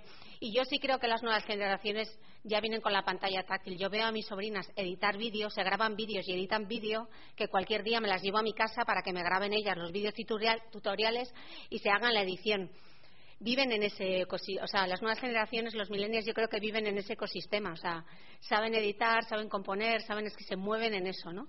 Y nosotros pues no nos quedará otra que que ir, que ir poco a poco actualizándote. Pues ya habrá cosas, a mí la edición de vídeo me sigue costando una barbaridad, pero imagino que habrá eh, y cada vez surgen más aplicaciones que te lo ponen muchísimo más fácil, ¿no?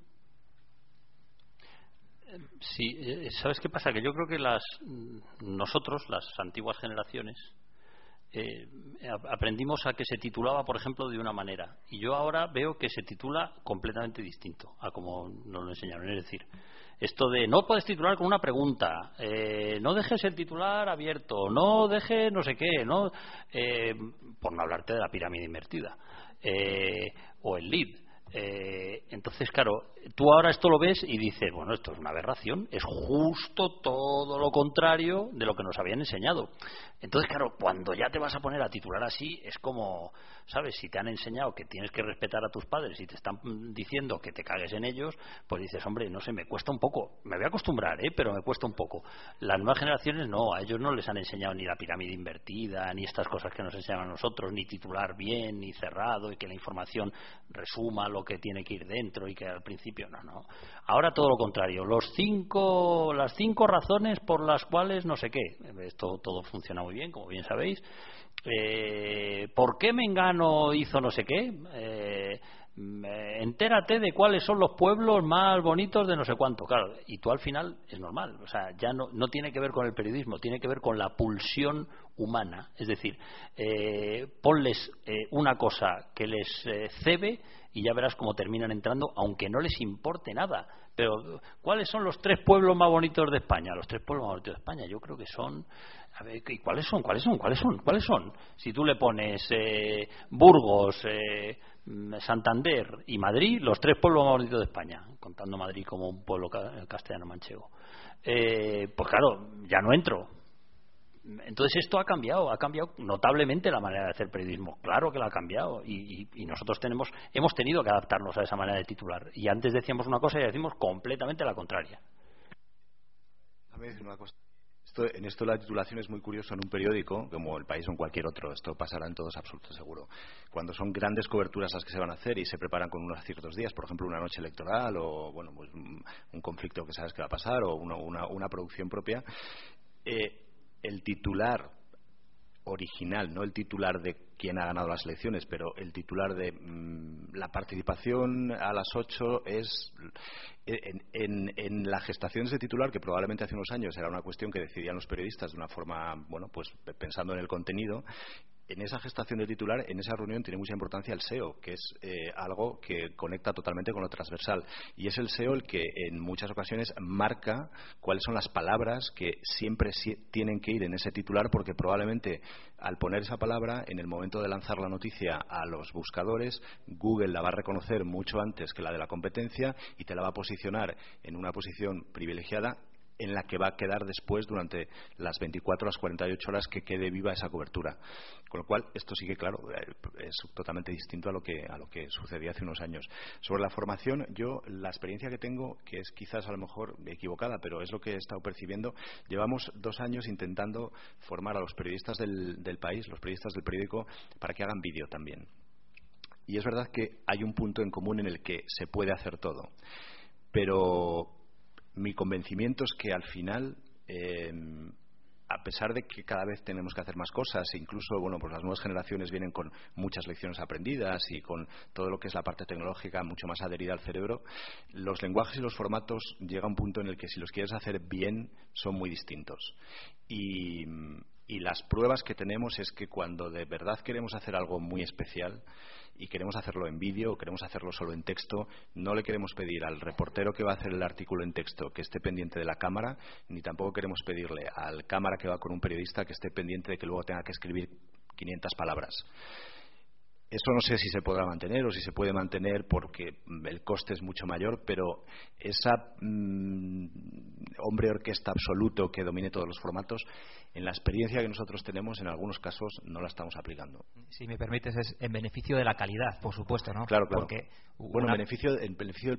No sé, este fin de semana hemos tenido el ejemplo de un colegio de Zamora al que hemos ido porque en el informe de PISA estaban, han salido muy bien. Pues bueno, la, reportera del diario ha estado haciendo un artículo escrito, se ha tirado toda la mañana en el, en el colegio hablando con los eh, profesores. Claro, una periodista de periódico habla con los profesores a lo mejor media hora con cada uno de ellos, porque les pilla en el patio y está paseando con ellos. Para el vídeo necesitas 20 segundos que en el momento que lo tienes captado terminas de grabar porque resulta que luego no quieres llegar a la redacción con 40 minutos de entrevista. Entonces lo que hemos hecho en este caso es, bueno, pues ha ido una periodista de vídeo con un cámara y la periodista de periódico por su cuenta. Hemos hecho dos productos distintos. ¿Es más coste? Sí, es mucho más coste. Pero ¿habría salido bien de la otra manera? Yo tengo mis dudas. Yo, fíjate, una anécdota con lo de los titulares de la, de, la web. En el, gestor de contenidos, me contaban el otro día que el gestor de contenidos del Huffington Post del americano, entiendo que el español será parecido, ¿no? Eh, tiene un sistema por el cual el periodista coloca tres titulares. Entonces, a los de los primeros 100 usuarios que entran a ver la noticia, eh, a los primeros 33 le dan un titular, a los siguientes 33 le dan otro titular y a los siguientes 33 le dan otro titular. Eh, el, que más clic provoca eh, o el que menos clic provoca se elimina. A los siguientes 100 tíos que entran ya compiten solo los dos titulares, ¿no? A los primeros 50, creo que es algo así, no sé si igual no es exacto 100%, ¿no? Y finalmente hay un titular que gana y ya al usuario 201 ya está testado que el titular que más clics provoca es ese, ¿no? Esto además provoca un aprendizaje en el propio redactor que va aprendiendo eh, qué, titulares funcionan más o, o sea, mejor o peor, ¿no? Pero esto no tiene por qué ser necesariamente malo. O sea, mm, si sabes utilizarlo y aprendes a usarlo, o sea, nosotros, por ejemplo, en la, en la televisión, que hemos vivido, viviendo las audiencias medidas minuto a minuto y analizando curvas y analizando temas, aprendimos hace mucho que, que, hay frases malditas que, tú de repente pones un tema y dices, mm, hemos hablado de Gaza y ha bajado la audiencia, nunca más hablemos de Gaza. Pues no, es una cagada no hablar de Gaza cuando hay que hablar de Gaza, ¿no? O, oye, poner, eh, si hacemos imágenes del tiempo en la playa, que se vean muchas tetas, pues, pues, eh, pues es un desastre, porque al final acabas teniendo, o sea, igual ese día te provoca un pico, te, puede provocar que la curva suba, ¿no? O te puede evitar que la curva baje de determinado tema. Pero es un cortoplacismo, o sea, al final te das cuenta que acabas destrozando tu credibilidad por ese día, ¿no? Entonces, ¿cuál es mi, mi, mi, esperanza en el optimismo antropológico que me he venido hoy arriba? Eh, pensar que la gente, poco a poco, esos usuarios del Huffington Post que están aprendiendo a titular, eh, mm, aprendan a conocer un límite para, para, para elegir el titular que más clic provoque sin que realmente esté engañando al usuario. Porque finalmente el usuario un día se hartará y dirá, oye, que te den por culo, tío, ya me, estás, llevas engañándome con titulares eh, seis meses, pero ya siete meses no, ¿no? Ese es un, optimismo. Respecto a lo que hablábamos de los formatos y lo que hablábamos del, de, me parece muy interesante, ¿no? Yo siempre cuando vienen una, gente nueva a trabajar, a la tele en, la selección de personal que le metemos mucho dedicación a eso eh, siempre hablamos decimos lo mismo eh, tú cuando te vas de fin de semana con tu novia o con tu novio eh, y se lo cuentas a un colega por mail estás haciendo prensa ¿no? cuando le llamas por teléfono y se lo cuentas a otro colega estás haciendo radio pero nadie edita un vídeo sobre el fin de semana que pasa con su novia y se lo manda ¿no? o sea la televisión tiene un lenguaje propio es un idioma es un idioma eh, que es diferente, que tiene otras complicaciones em, y además encima tiene dialectos. O sea, el país habla un dialecto en su vídeo, eh, Telecinco habla otro dialecto en el suyo, eh, nosotros hablamos otro dialecto. Em, entonces, mm, realmente es muy complicado esas, esas sinergias para que, para que se pueda hacer todo. Es complicado. Tiene, tiene no digo que no puedan hacer las tres cosas un tío, pero hacer las tres a la vez es un poco fastidiado, es un poco difícil. ¿no? Y respecto a lo último, respecto a las nuevas generaciones, yo sí que tengo la sensación, casi te diría que la certeza, que están hiperpreparadas y que son buenísimos, pero no en lo tecnológico, sino en todo. Eh, lo que están es muy puteados. O sea, lo que seguramente sea es la, la gente eh, que peor eh, condiciones ha encontrado desde de todos los que han llegado desde, desde mi padre o, o Miguel Ángel, que empezaron hace mucho, a, los que nacimos en, en, los 70 o incluso a principios de los 80. Los de ahora son los que lo tienen más, más, más chungo, a pesar de ser gente, eh, nosotros por lo menos en la sexta, que hemos creado una relación hace 10 años y tenemos ahora ya una media de edad un poco ya más mayor, con treinta y tantos años, pero, pero mucha gente joven, y cuando tienen oportunidad y campo para jugar, es espectacular como curlan y el talento que hay por ahí suelto. Preparado o no preparado depende de lo que se le vaya a pedir, ¿no? Eh, depende de lo que solicites a, alguien que sale de la universidad o a alguien que se quiere dedicar, ¿no? Eh, hace poco coincidí con dos amigos míos de distinta generación que estaban haciendo una serie de televisión, actores, uno era José Sacristán y la otra Paula Echevarría, ¿no? Uno de ellos, cuando acaba la toma o se toman un descanso, se pone a leer el periódico en papel y disfruta de eso, se está leyendo un libro.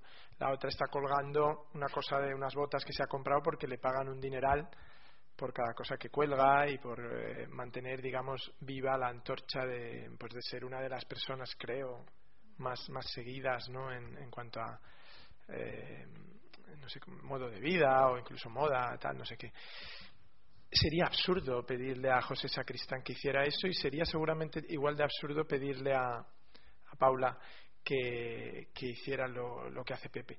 A la hora de promocionar la serie, seguramente el tipo que, de la cadena que se encarga del marketing de la serie, no seguramente, lo que hace es que coge a Pepe Sacristán y le manda una entrevista en una radio donde le tiene una hora a alguien hablando de toda su trayectoria y el otro lo que hace es tratar de que Paula retuitee mucho durante la emisión del capítulo para que atraiga a esos tal. ¿Quién está mejor preparado? Eso solo te lo puede decir el director que haya rodado la toma con ellos y, y te diga si te refieres a actor, si te refieres a decir la frase, a interpretar su personaje, podemos empezar a hablar. Si de lo que nos referimos es al volumen de negocio que generan, al movimiento tal, tendremos que usar otros parámetros. Creo que una de las cosas que sucede en el periodismo es que se está perdiendo la ecología periodística, el ecosistema periodístico, que es que en un medio tiene que haber, para que sea bueno, tiene que haber de todo. Y en un medio que se precie tiene que haber gente que tenga veteranía y gente que tenga eh, control de la última novedad tecnológica. Tiene que haber gente que sepa explicar una noticia con todos los valores que eso conlleva y gente que lo que tenga es un acercamiento seguramente más desprejuiciado o más indómito a la hora de presentarlo, de retitularlo. Creo que el problema está en que alguien decida que uno debe vivir y el otro debe morir, porque ahí entonces es como si alguien te dice, oye, pero entonces el lince ibérico no, no, no, no necesitamos para nada, ¿no? Si habiendo la cantidad de palomas que hay, pues no lo sé. Yo creo que eh, a, los, a los guardianes del zoo o de cada zoo lo que, se les hay, lo que hay que pedirles es que haya variedad, que, que sus canales eh, de alguna manera atraigan a todo el mundo en las franjas horarias en que unos son más activos que otros. De, hecho, creo que lo hacen o lo buscan. ¿no? Entonces, ¿en qué medida uno está más preparado o menos? Depende de lo que le pidan. Yo lo que siempre recomiendo a la gente, no porque yo quiera dar consejos, sino porque me preguntan habitualmente en la calle, gente que me para, joven que sabe a lo que te dedicas, Muchos te preguntan dónde puedo estudiar cine, eh, qué puedo hacer para colocarme de periodista en algún sitio y, y siempre les digo lo mismo, digo, haz lo que quieras, pero aprovecha muy bien tu tiempo de formación, porque luego vas a ser un esclavo de, cómo te formaste, ¿no? Entonces, cuanta más, eh, de hecho, siempre a los del cine siempre les digo lo mismo, ¿qué quieres ser? Me dicen director de cine, digo, ¿y no te apetece estudiar medicina? ¿Física? Arquitectura y entonces les doy cuenta de algunos directores que yo conocí que, habían hecho esas carreras y que eso les convertía en mejores directores. A veces la especialización, el saber hacer una cosa muy bien, te convierte en un pobre idiota. Yo he visto a muchos, de verdad, jóvenes ser exprimidos porque hacían una cosa muy bien en, el cine o en los efectos especiales en tal, y a los 10 años los han tirado porque se habían quedado tan viejos ellos como la máquina que usaban. Uno tiene que trascender la máquina que usa.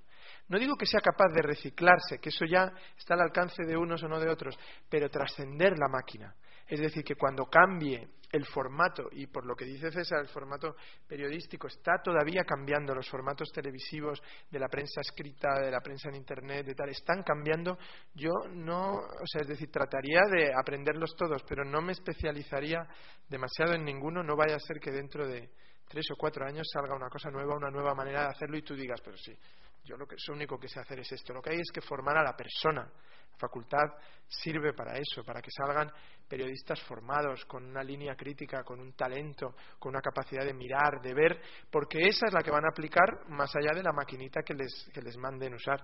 Yo, claro, me imagino lo que puede ser para un periodista del país que lleve 25 años escribiendo en el ordenador de la redacción o allí tal cuando le dicen y ahora vete a esta, esta entrevista y grábame un vídeo eh, conozco a algunos y sé que se cagan en todo. Entonces para eso es mejor traer a uno nuevo que de salida le dices tu trabajo es este lo tomas o lo dejas y así es ¿no? pero eso es como siempre mi opinión desde fuera. Más preguntas. Ahí tenemos un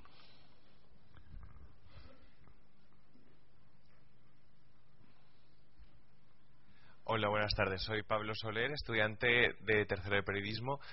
Y bueno, en la sociedad en la que vivimos hoy comentábamos antes que tenemos tantísimo contenido que podemos acceder a todo lo que queramos y más.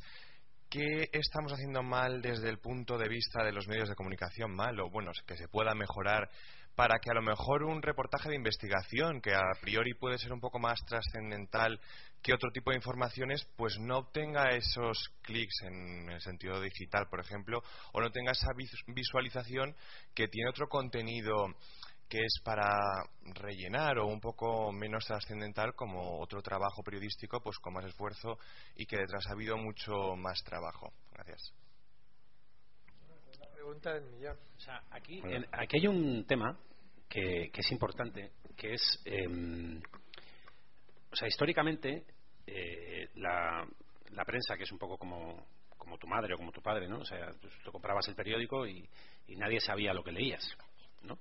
Em, la radio, que es un poco como tu, como tu mujer o tu marido, te puedes divorciar rara vez, puedes cambiar de radio, pero un poco eh, es, tu, pareja, ¿no? Y la tele era un poco pues ese amante que tú con el zapping pues estabas con seis en una noche, ¿no?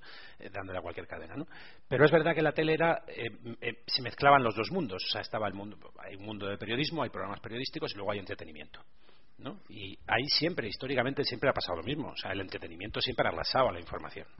O sea, mm, pero pasa ahora y pasa siempre. O sea, los, no hay ningún programa de actualidad que tenga la audiencia que tiene que tiene La Voz o que tiene un Velvet o que tiene o que tiene un, partido de fútbol. Eh, hay algunos programas que pueden destacar más. En Estados Unidos pasa lo mismo. O sea, en Estados Unidos puede haber un 60 Minutes que en la tele pública tiene una audiencia muy potente, pero eh, nunca va a estar el número uno. ¿no? ¿Qué, ¿Qué le ha pasado un poco de alguna forma a la prensa? Pues que ha entrado en un universo de contabilizar que antes no contabilizaba. Eh, y, claro, ha visto la realidad, que, hay muchas veces muchas chorradas pues que a la gente le, le, evaden, le interesan, le tal, pero eso no le quita, no le quita eh, peso, influencia, importancia, trascendencia o sea, no, no, no estamos en una crisis del periodismo de investigación. O sea, se hace un montón de investigación. Se han denunciado eh, millones de cosas en estos últimos en estos últimos años en España. Se ha destapado corrupción que no se había destapado nunca. Se han superado vetos de temas que antes no que antes había. Antes aquí nadie hablaba de la Casa Real y se han superado vetos en esta época. En la prensa regional se hace un trabajo espectacular espectacular de, denuncia de corrupción, de investigación, de tal. O sea, yo mm, reniego a pensar que estamos en, un, en, una, en, un, en una época mm, tenebrosa respecto a eso, porque no es verdad. Y, de hecho, eh, nosotros personalmente, que eh, hemos entrado a hacer eh, televisión y a contar información en, en, en la sexta, joder, hemos tenido mucho éxito, macho, y hemos conseguido eh, grandes audiencias haciendo, haciendo investigación, haciendo periodismo y haciendo información, ¿no? Entonces, lo que pasa es que, claro, eh, competir en el, en el global, pues en el global hay evasión, hay entretenimiento, hay diversión y hay, y hay noticias. Por eso yo decía antes en la intervención que me hacía mucha gracia cómo eh, la ceja alta, ¿no? los periodistas de ceja alta que se metían mucho con la tele eh, muchas veces ¿no? y con los periodistas de televisión, como ahora ves que en sus webs están perdiendo un poco la cabeza con, con algunos titulares. El otro día leía una noticia en, en un periódico que no voy a decir el nombre, pero una noticia hipercrítica con, con la banalización de la, de la, de, la, de la, información televisiva y la siguiente noticia era eh, Rafa Moyano, que debe ser uno de, de, esto, de tronistas, eh, se zumba a no sé quién en la finca de, de, Cantora, ¿no? Y era la noticia que estaba al lado, ¿no? Entonces yo decía, joder, pues estamos bien. Pero bueno, no sé, es una reflexión un poco tonta igual, pero... Yo aquí diría que en el caso de un periódico eh, recupera para lo que tú para lo que tú propones un gran valor el papel. El papel es el elemento que un periódico tiene para jerarquizar la información. Y ahí realmente es donde tú controlas completamente el canal de distribución los contenidos que publicas y puedes destacar exactamente lo que quieres. Y ese es, yo creo que el, gran valor que tiene el, periódico en papel. Es verdad que después los otros canales de distribución de contenidos que existen son muy aleatorios y aunque hagas mucho esfuerzo en periodismo de investigación, estás mucho más vendido a lo que realmente luego los usuarios o los, o los lectores eh, decidan qué quieren ver, sobre todo cuando son en canales en los que tú no controlas, ¿no? como, como las redes sociales o los buscadores. A mí lo de periodismo de investigación no me gusta Creo que es una mentira que nos hemos inventado los periodistas. Em, la mayor parte del periodismo de investigación que se ha denominado así ha sido periodismo de filtración y además interesada, es decir, eh, sabiendo y utilizando a los periodistas eh, para sacar a la luz determinadas cuestiones, cada uno la suya. ¿eh? Por ejemplo, Bárcenas, en el momento procesal oportuno, decidió soltar la lista de Bárcenas eh, y se publicó en grandes titulares como si fuera también periodismo de investigación. Pero no me gusta porque creo que eh, el periodismo o es investigación o no es periodismo. Y, y, lo que nos pasa es que investigamos poco, pero investigar es descolgar el teléfono y llamar a la vicepresidencia del gobierno y preguntar, oiga, ¿qué hacía la vicepresidenta hoy en Primar? Y, bueno, pues ellos dan su versión y a lo mejor, eh, claro, eh, el descolgar el teléfono cada vez lo hacemos menos, pero lo hacemos, mm, no lo hacemos porque, porque es un rollo, porque vamos muy rápido, porque no tengo tiempo, porque primero lo publico y luego llamo, porque eh, ya habrá llamado otro, yo qué sé, no lo hacemos. Hacemos mal nuestro trabajo, porque, porque esto que lo hagan los de periodismo de investigación, que son los que están ahí en la planta de abajo y tardan un año en publicar una cosa, no, hombre, no. O sea, esto lo tenemos que hacer todos los días como teníamos que haber probablemente investigado todos los medios, y cuando digo todos, el caso de Nadia. Y eso no es periodismo de investigación, es que no hemos, no hemos hecho nada. Y lo ha hecho el país. Lo ha hecho el país. Alguien ha cogido, primero, eh, el día que se publica en el mundo el artículo, que pues le tocó al bueno de Pedro como le hubiera podido tocar a cualquier otro, porque ha estado en todas las televisiones, en todos los medios, en todas las radios, en un montón de sitios pues eh, alguien lo leyó, en este caso Yosumezo, que se dedica a ser, tendríamos que tener muchos Yosumezos eh, en la profesión, que se dedica a ser eh, martillo de herejes periodistas, y dijo, este artículo no está bien, este artículo está lleno de afirmaciones absolutamente inverosímiles. Y entonces yo lo leí ahí y dije, pues efectivamente este artículo es una barbaridad Y, entonces te pones a investigar y dices, ¿y por qué no hemos investigado antes? Y resulta que investigando, investigando, resulta que en la tele en la que yo trabajo le dimos un reportaje a ese señor hace dos años, un mes de agosto, que yo no tenía ni idea, ni idea. Pero, no, pero es mi culpa, ¿eh? No tener ni idea. Porque nos lo comimos todos. O sea, saltó todos los, eh, eh, todos los controles. Entonces, lo que pasa es que no hacemos eh, periodismo, no investigamos, pero nos gusta crear un sello que se llama periodismo de investigación porque es como el sello de exclusiva en la tele o el sello de primicia, donde los programas de la mañana hay del orden de 135 exclusivas.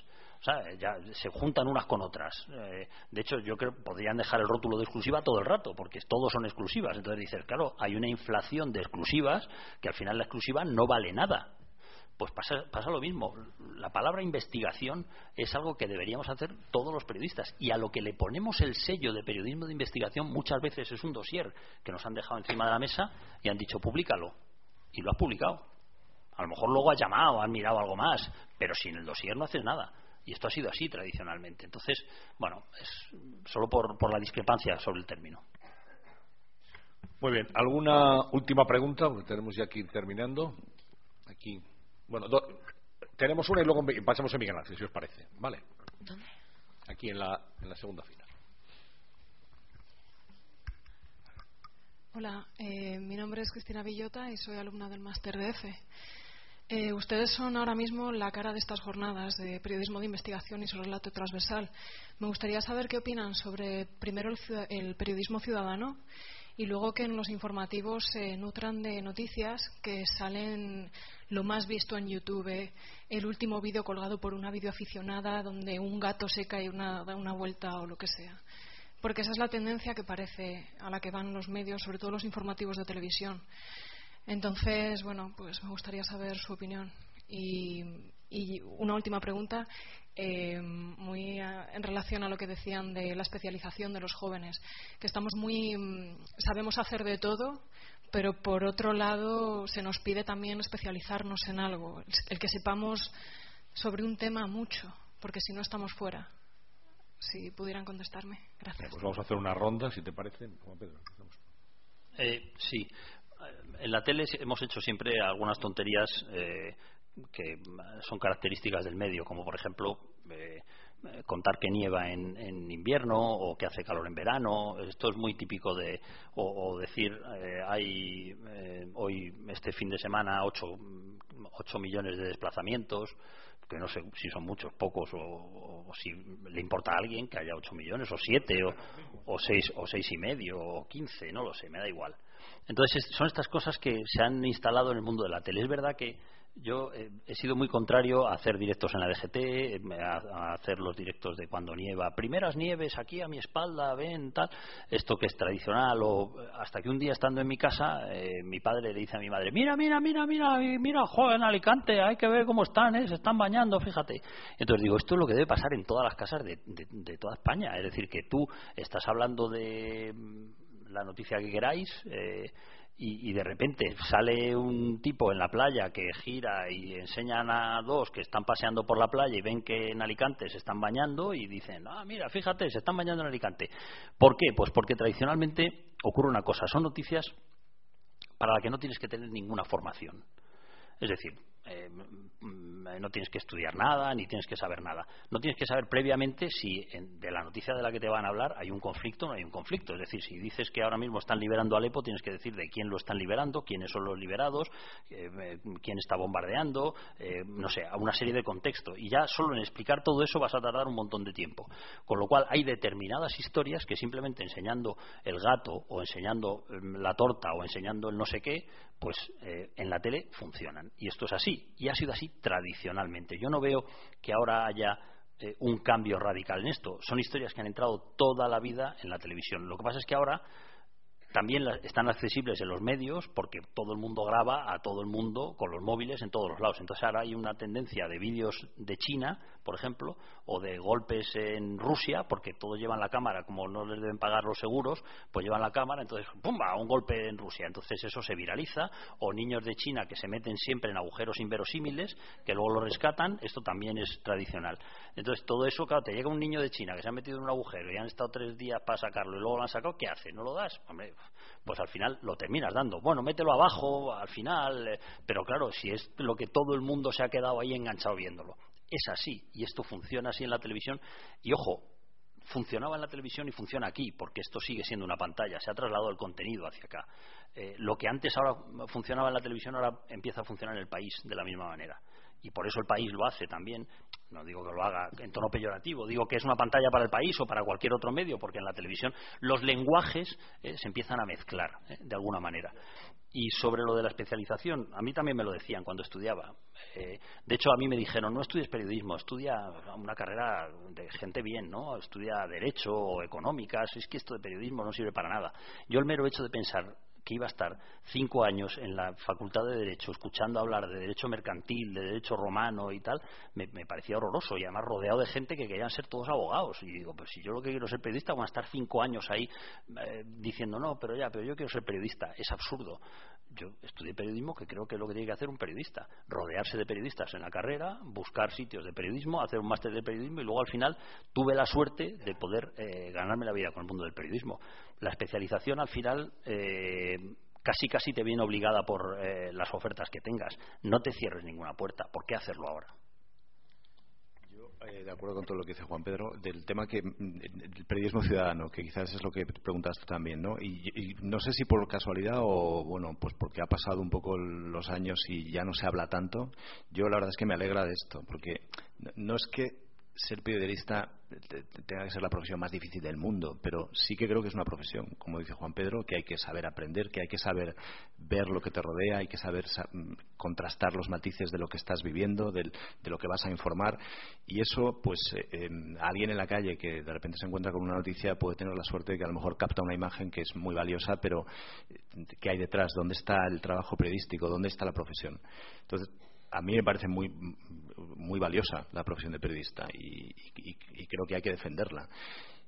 Por eso lo del periodismo ciudadano me da la impresión de que por su propio peso se ha ido cayendo en estos últimos años. Hace cuatro o cinco años parecía que era como el boom del periodismo ciudadano, que todo se iba a poder hacer así, y, yo creo que de hecho ya no es así. O sea, no, no, no, creo que sea una amenaza ahora mismo para los periodistas, porque el ser periodista es una cosa mucho más seria. ¿no? Bueno, el tema de la especialización, yo me licencié en el 99 y también nos hablaron de la especialización. O sea, que yo creo que al final es saber qué es lo que te gusta, qué es lo que te apetece hacer, cuáles son tus fuertes y, seguir aquella pasión que tengas, ¿no? Lo que yo sí te recomendaría, si es el universo digital por donde te quieres dirigir, eh, que todo el mundo aprendiese a utilizar herramientas de tipo Photoshop, y edición de vídeo, sobre todo porque el contenido y sobre todo en, en esto es vídeo y vídeo formato 40 a 50 segundos, muchas veces ni siquiera con audio, tipo los vídeos de, Playground que ahora en Facebook arrasan. Es ese tipo de contenido. Creo que habrá un contenido mucho más extenso de periodismo de investigación o más de tipo documental, pero el vídeo que ahora arrasa en Internet es 40 a 50 segundos y que ni siquiera necesites tener volumen en tu móvil. Y eso, esa edición lo puede hacer cualquiera sin ser un gran experto de montaje.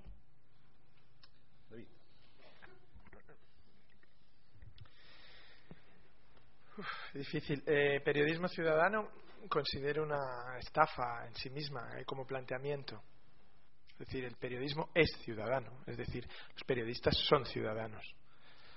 Ciudadanos que tienen un trabajo, que es ser periodistas. Es como si me dijeran, ¿qué opinas del taxismo eh, ciudadano o del fútbol ciudadano? Perfecto.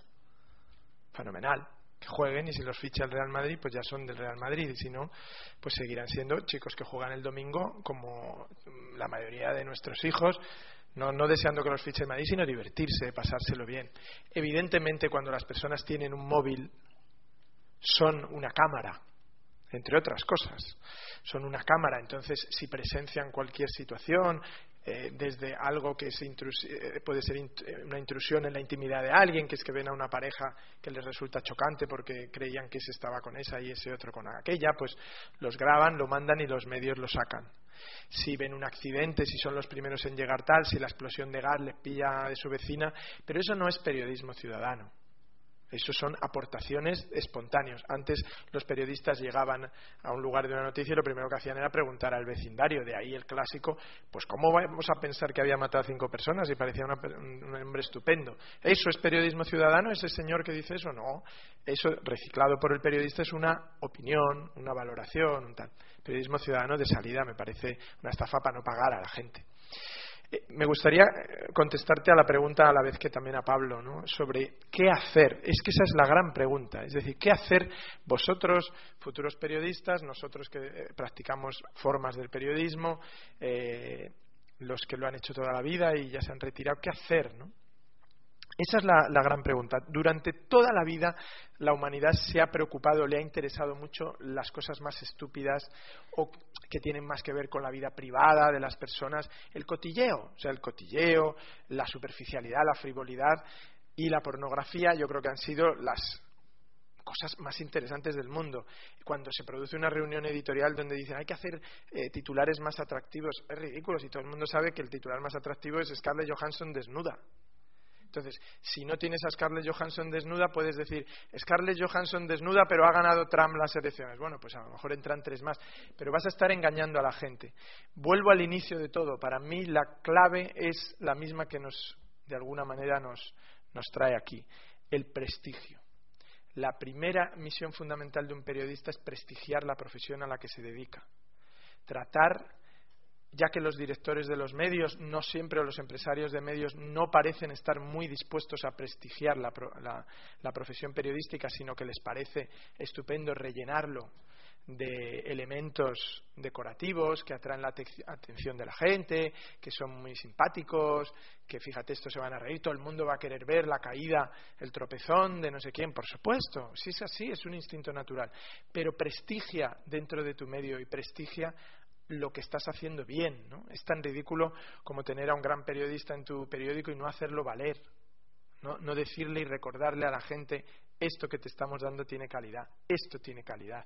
Yo creo que las televisiones, las tal, no sé qué, tienen siempre un intento de generar algo de calidad y tratar de triunfar por ahí. O sea, de decir, tengo esto, ¿eh? no os olvidéis que hago este programa, no os olvidéis que tal. Bueno, pues esa es la misión de todos, seguir prestigiando a los que lo hacen bien, a los que sorprenden, a los que tienen un tratamiento riguroso, a los que tienen un tratamiento profundo. Si perdemos ese prestigio de nosotros mismos hacia nuestra profesión, está acabada, está acabada. Bueno, muy rápido. eh, vídeos YouTube. Eh, nosotros yo creo que fuimos de los que primero nos pusimos a hacer eso cuando nacimos, en el año 2006, eh, yo creo que abusamos muchísimo de eso. Hicimos la, primera etapa de la sexta cuando la sexta era una cadena de la vida puede ser maravillosa y de sé lo que hicisteis y de tal, intentábamos hacernos informativos graciosos. Menos mal que no nos veía mucha gente, que eso nos salvó también, que en esa época no nos veía ni Dios. Hacíamos 0,8 y 2% de audiencia. Y entonces hacíamos un montón de tonterías, aprendimos un montón de cosas, pero afortunadamente ante, ante la vista de poca gente. ¿no?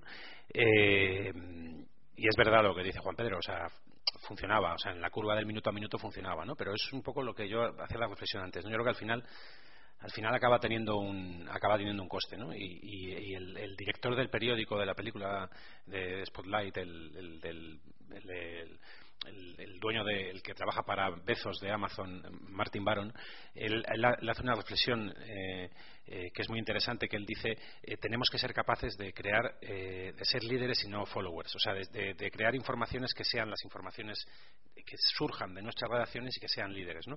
No crear informaciones que lo que sean es retuitear cosas que llegan y que lo, vamos lanzando para, porque sabemos que tienen un éxito, porque sabemos que ya son informaciones que se viralizan y tal, ¿no? Para que es muy jodido. Es, muy, es más difícil hacer eso que, buscar algo que ha funcionado en BuzzFeed y saber que lo chutas y que va, y que va a funcionar, ¿no? Nosotros ahora estamos intentando limitarlo lo máximo posible, ¿no? Y, sale, sale muy poquito. O sea, creo que hay que buscar eh, esos elementos que, que respondan a esos principios de afecta, importa, emociona, impacta, interesa al ciudadano y buscar allí y con eso con eso quitas mucho. Si responde a una de las cinco de esas cinco claves quitas muchas historias. ¿no? Eh, respecto a lo de el periodismo ciudadano, yo mm, creo que es que, lo más interesante ahora mismo no es el fenómeno del ciudadano como periodista, sino es el ciudadano como editor que es el momento en el que el ciudadano está eligiendo y construyendo su propio medio, haciendo su ensalada de, noticias, mirando donde quiere, eligiendo qué, comparte y qué no comparte. Me parece más interesante. El ciudadano como periodista al final yo creo que eso ya se ha ido deshaciendo. ¿no? Y respecto a lo de lo que preguntabas, mm, por el futuro, por si especializarse o no, yo creo que David antes ha hecho una reflexión que me parece interesantísima, que es, eh, dicho, aprovecha para formarte mucho, para cultivarte, para, para, para, mm, para ser rica en conocimientos, en, en, aprender cosas que te van a ser útiles, seguro, ¿no? Yo sí te, te recomendaría dos especialidades, dos cosas que creo que ahora, mm, una es la economía, o sea, necesitamos en la redacción, estamos buscando yo creo que nosotros tenemos la gente que más gente ha contratado en los últimos cinco o seis años en la sexta. Y lo que más, una de las cosas que más nos cuesta encontrar es gente que sepa de economía. Y esto es trascendental porque es un asunto capital. Y, además a la gente le interesa un montón. Dice que a la gente de la economía, a la gente le interesan las pensiones porque le interesa, porque le afecta mucho. A la gente le interesa entender, o sea, después de la crisis la, vida ha cambiado y la gente ahora tiene unos intereses eh, en entender qué es lo que ocurre, que, que, conseguir periodistas económicos que sepan desentrañar la complejidad del mundo económico para traducirlo a un lenguaje que la gente entienda, es, la economía es algo que necesitamos, periodistas que sepan de economía.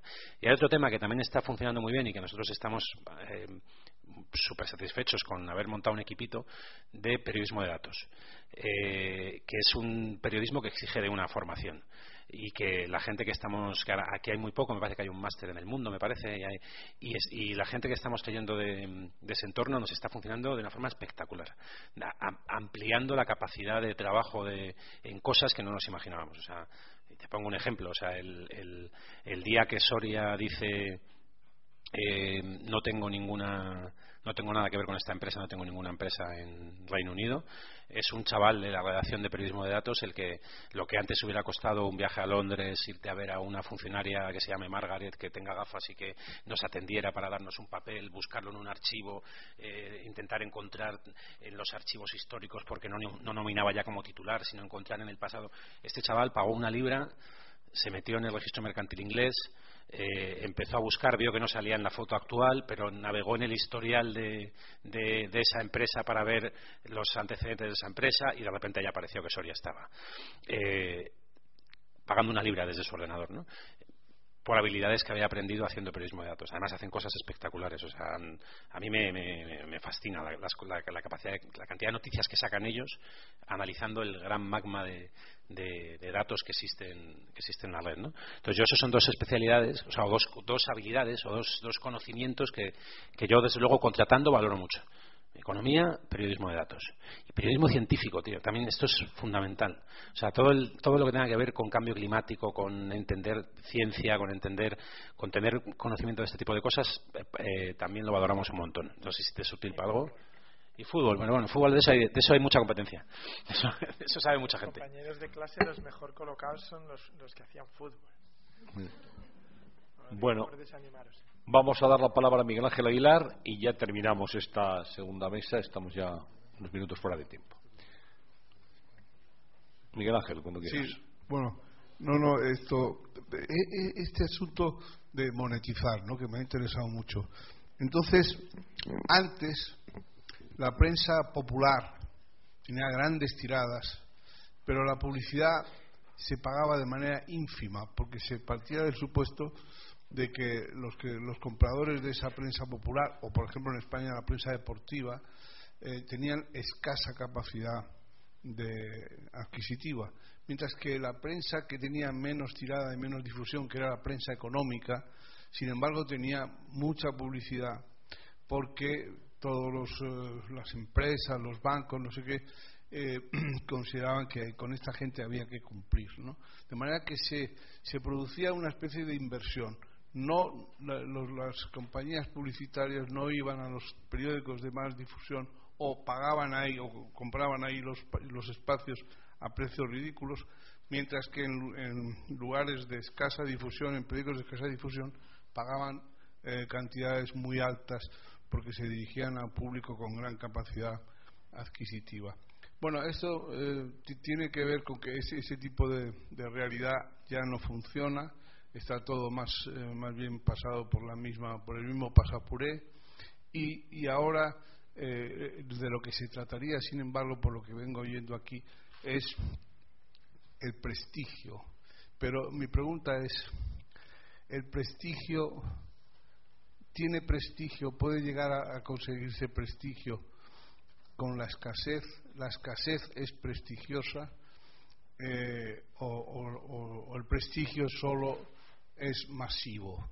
Eh, y si el prestigio y si el prestigio de la escasez puede cultivarse y puede y puede tener sentido y proyección. Gracias. Yo te diría lo que un, día, hablando de prestigio con un consejero delegado, me contestó. Yo defendía el prestigio ¿eh? y él me contestó: eh, 10% poco prestigio, 20% molto prestigio.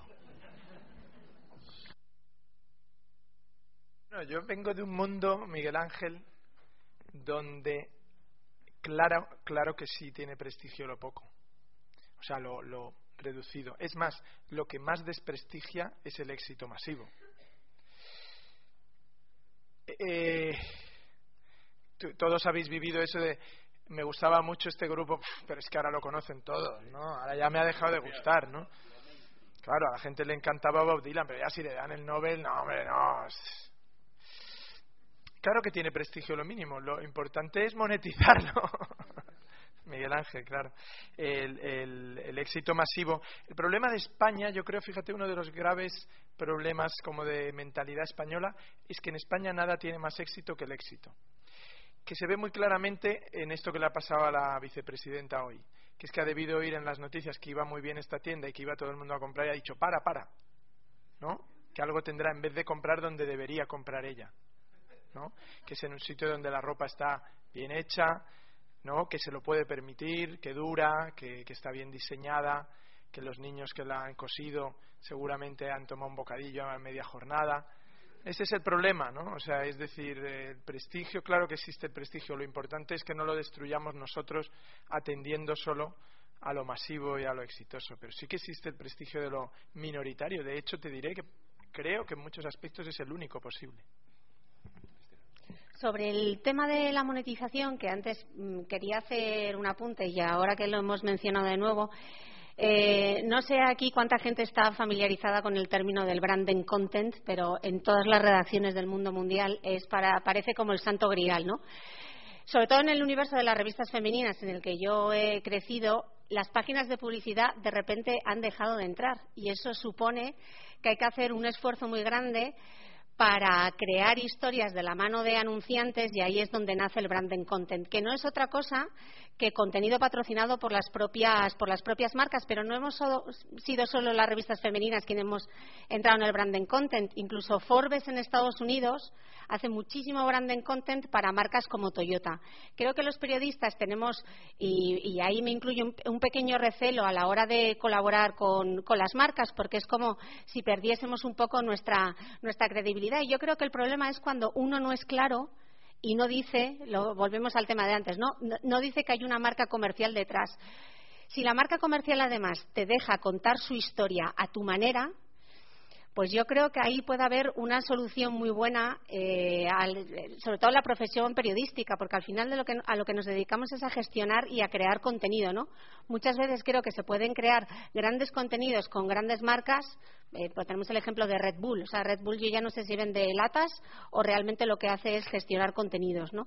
Entonces, bueno, creo que allí hay una oportunidad por explorar, pero exige por parte de los periodistas también, eh, bueno, pues darle la vuelta a la historia y por parte de las marcas también que nos dejen contar su historia a nuestra manera y que quede claro al lector que está ante un contenido patrocinado aunque nos volvemos locos con esto de que quede claro, que no quede claro, en el último Web Summit en, Lisboa, donde asistí, que es la mayor conferencia de tecnología en Europa, decían que a, los millennials, que es que preocupa tanto a las marcas, les da igual quién es la fuente. Les da igual que se lo esté contando Agua, que se lo esté contando Telecinco, y eso es un poco peligroso. ya he dicho algo. Sí, perdona un momento. Esto me preocupa una barbaridad. Mm. Que a la gente no, no le interese la fuente. Porque, ¿sabes? Yo me acuerdo del aceite de colza, mm. eh, que era muy barato, lo compraba todo el mundo, tuvo una, una aceptación bárbara. la gente no se preocupaba de dónde venía el aceite de colza y luego tuvimos lo que tuvimos. O sea, que, que la gente no le preocupe la descontaminación de las fuentes. A, mí me, parece gravísimo. Y el tema y el tema del branded content que en fin que está ya instalado en todas partes también me parece muy grave porque los periodistas estábamos para descodificar los mensajes y depurarlos de los intereses eh, digamos que había ahí de parte y, ofrecer un, agua potable y no agua contaminada. esto es, es, muy importante. Y luego, fíjate tú, monetizar y toda esta historia. Y los periodistas con gran éxito que, que, anuncian, oye, de manera abierta y descarada, pues lo que sea, el Renault o la, o la olla a presión o, o, o Bankia o tal. Esto me parece inaceptable.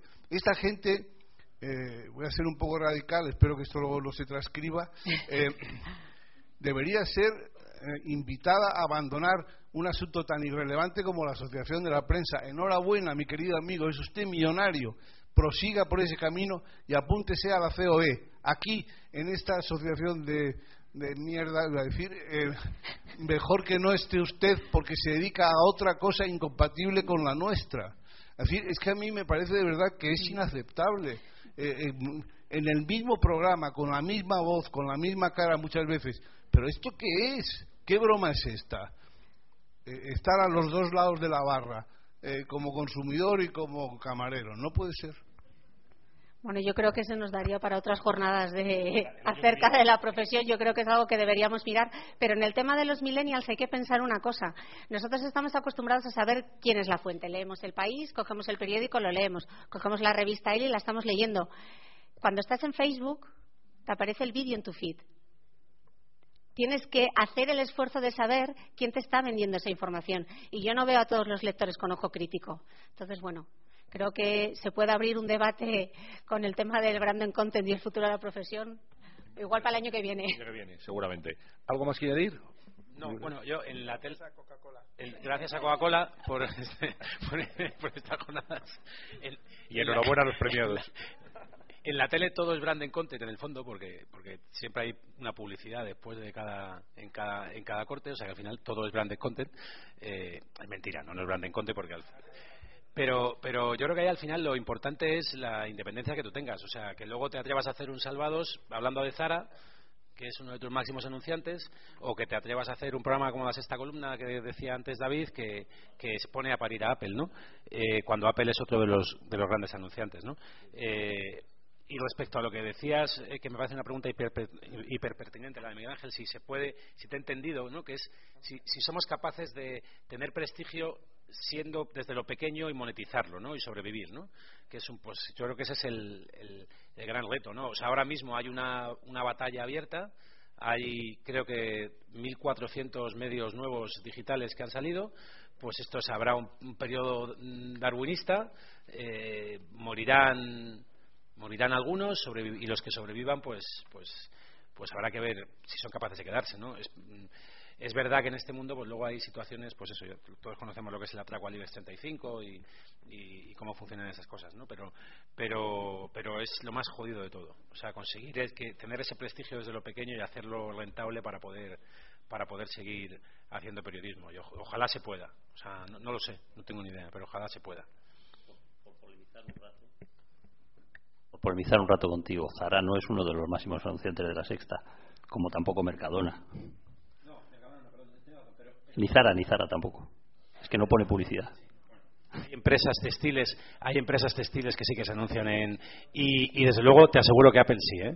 Y las eléctricas, que Jordi Evo le hizo un reportaje sobre las eléctricas, te aseguro que también. Tienes razón, y me he equivocado porque quería decir las eléctricas y no Zara. Pero te aseguro que las eléctricas, el reportaje que hizo Jordi sobre las eléctricas, mosqueó mucho a uno de los principales anunciantes. Muy bien, pues llegamos hasta aquí. Eh, gracias a, César, a David, a Cristina, a Carlos y a Juan Pedro. Gracias a a la APE por haber organizado una vez más estas jornadas y a Coca-Cola por haberlas patrocinado y haber estado. Yo creo que es interesante que cada año al menos reflexionemos sobre aspectos que tienen que ver con el mundo de la profesión. Siempre decir gracias también a todos ustedes por asistir. Así que muy buenas tardes.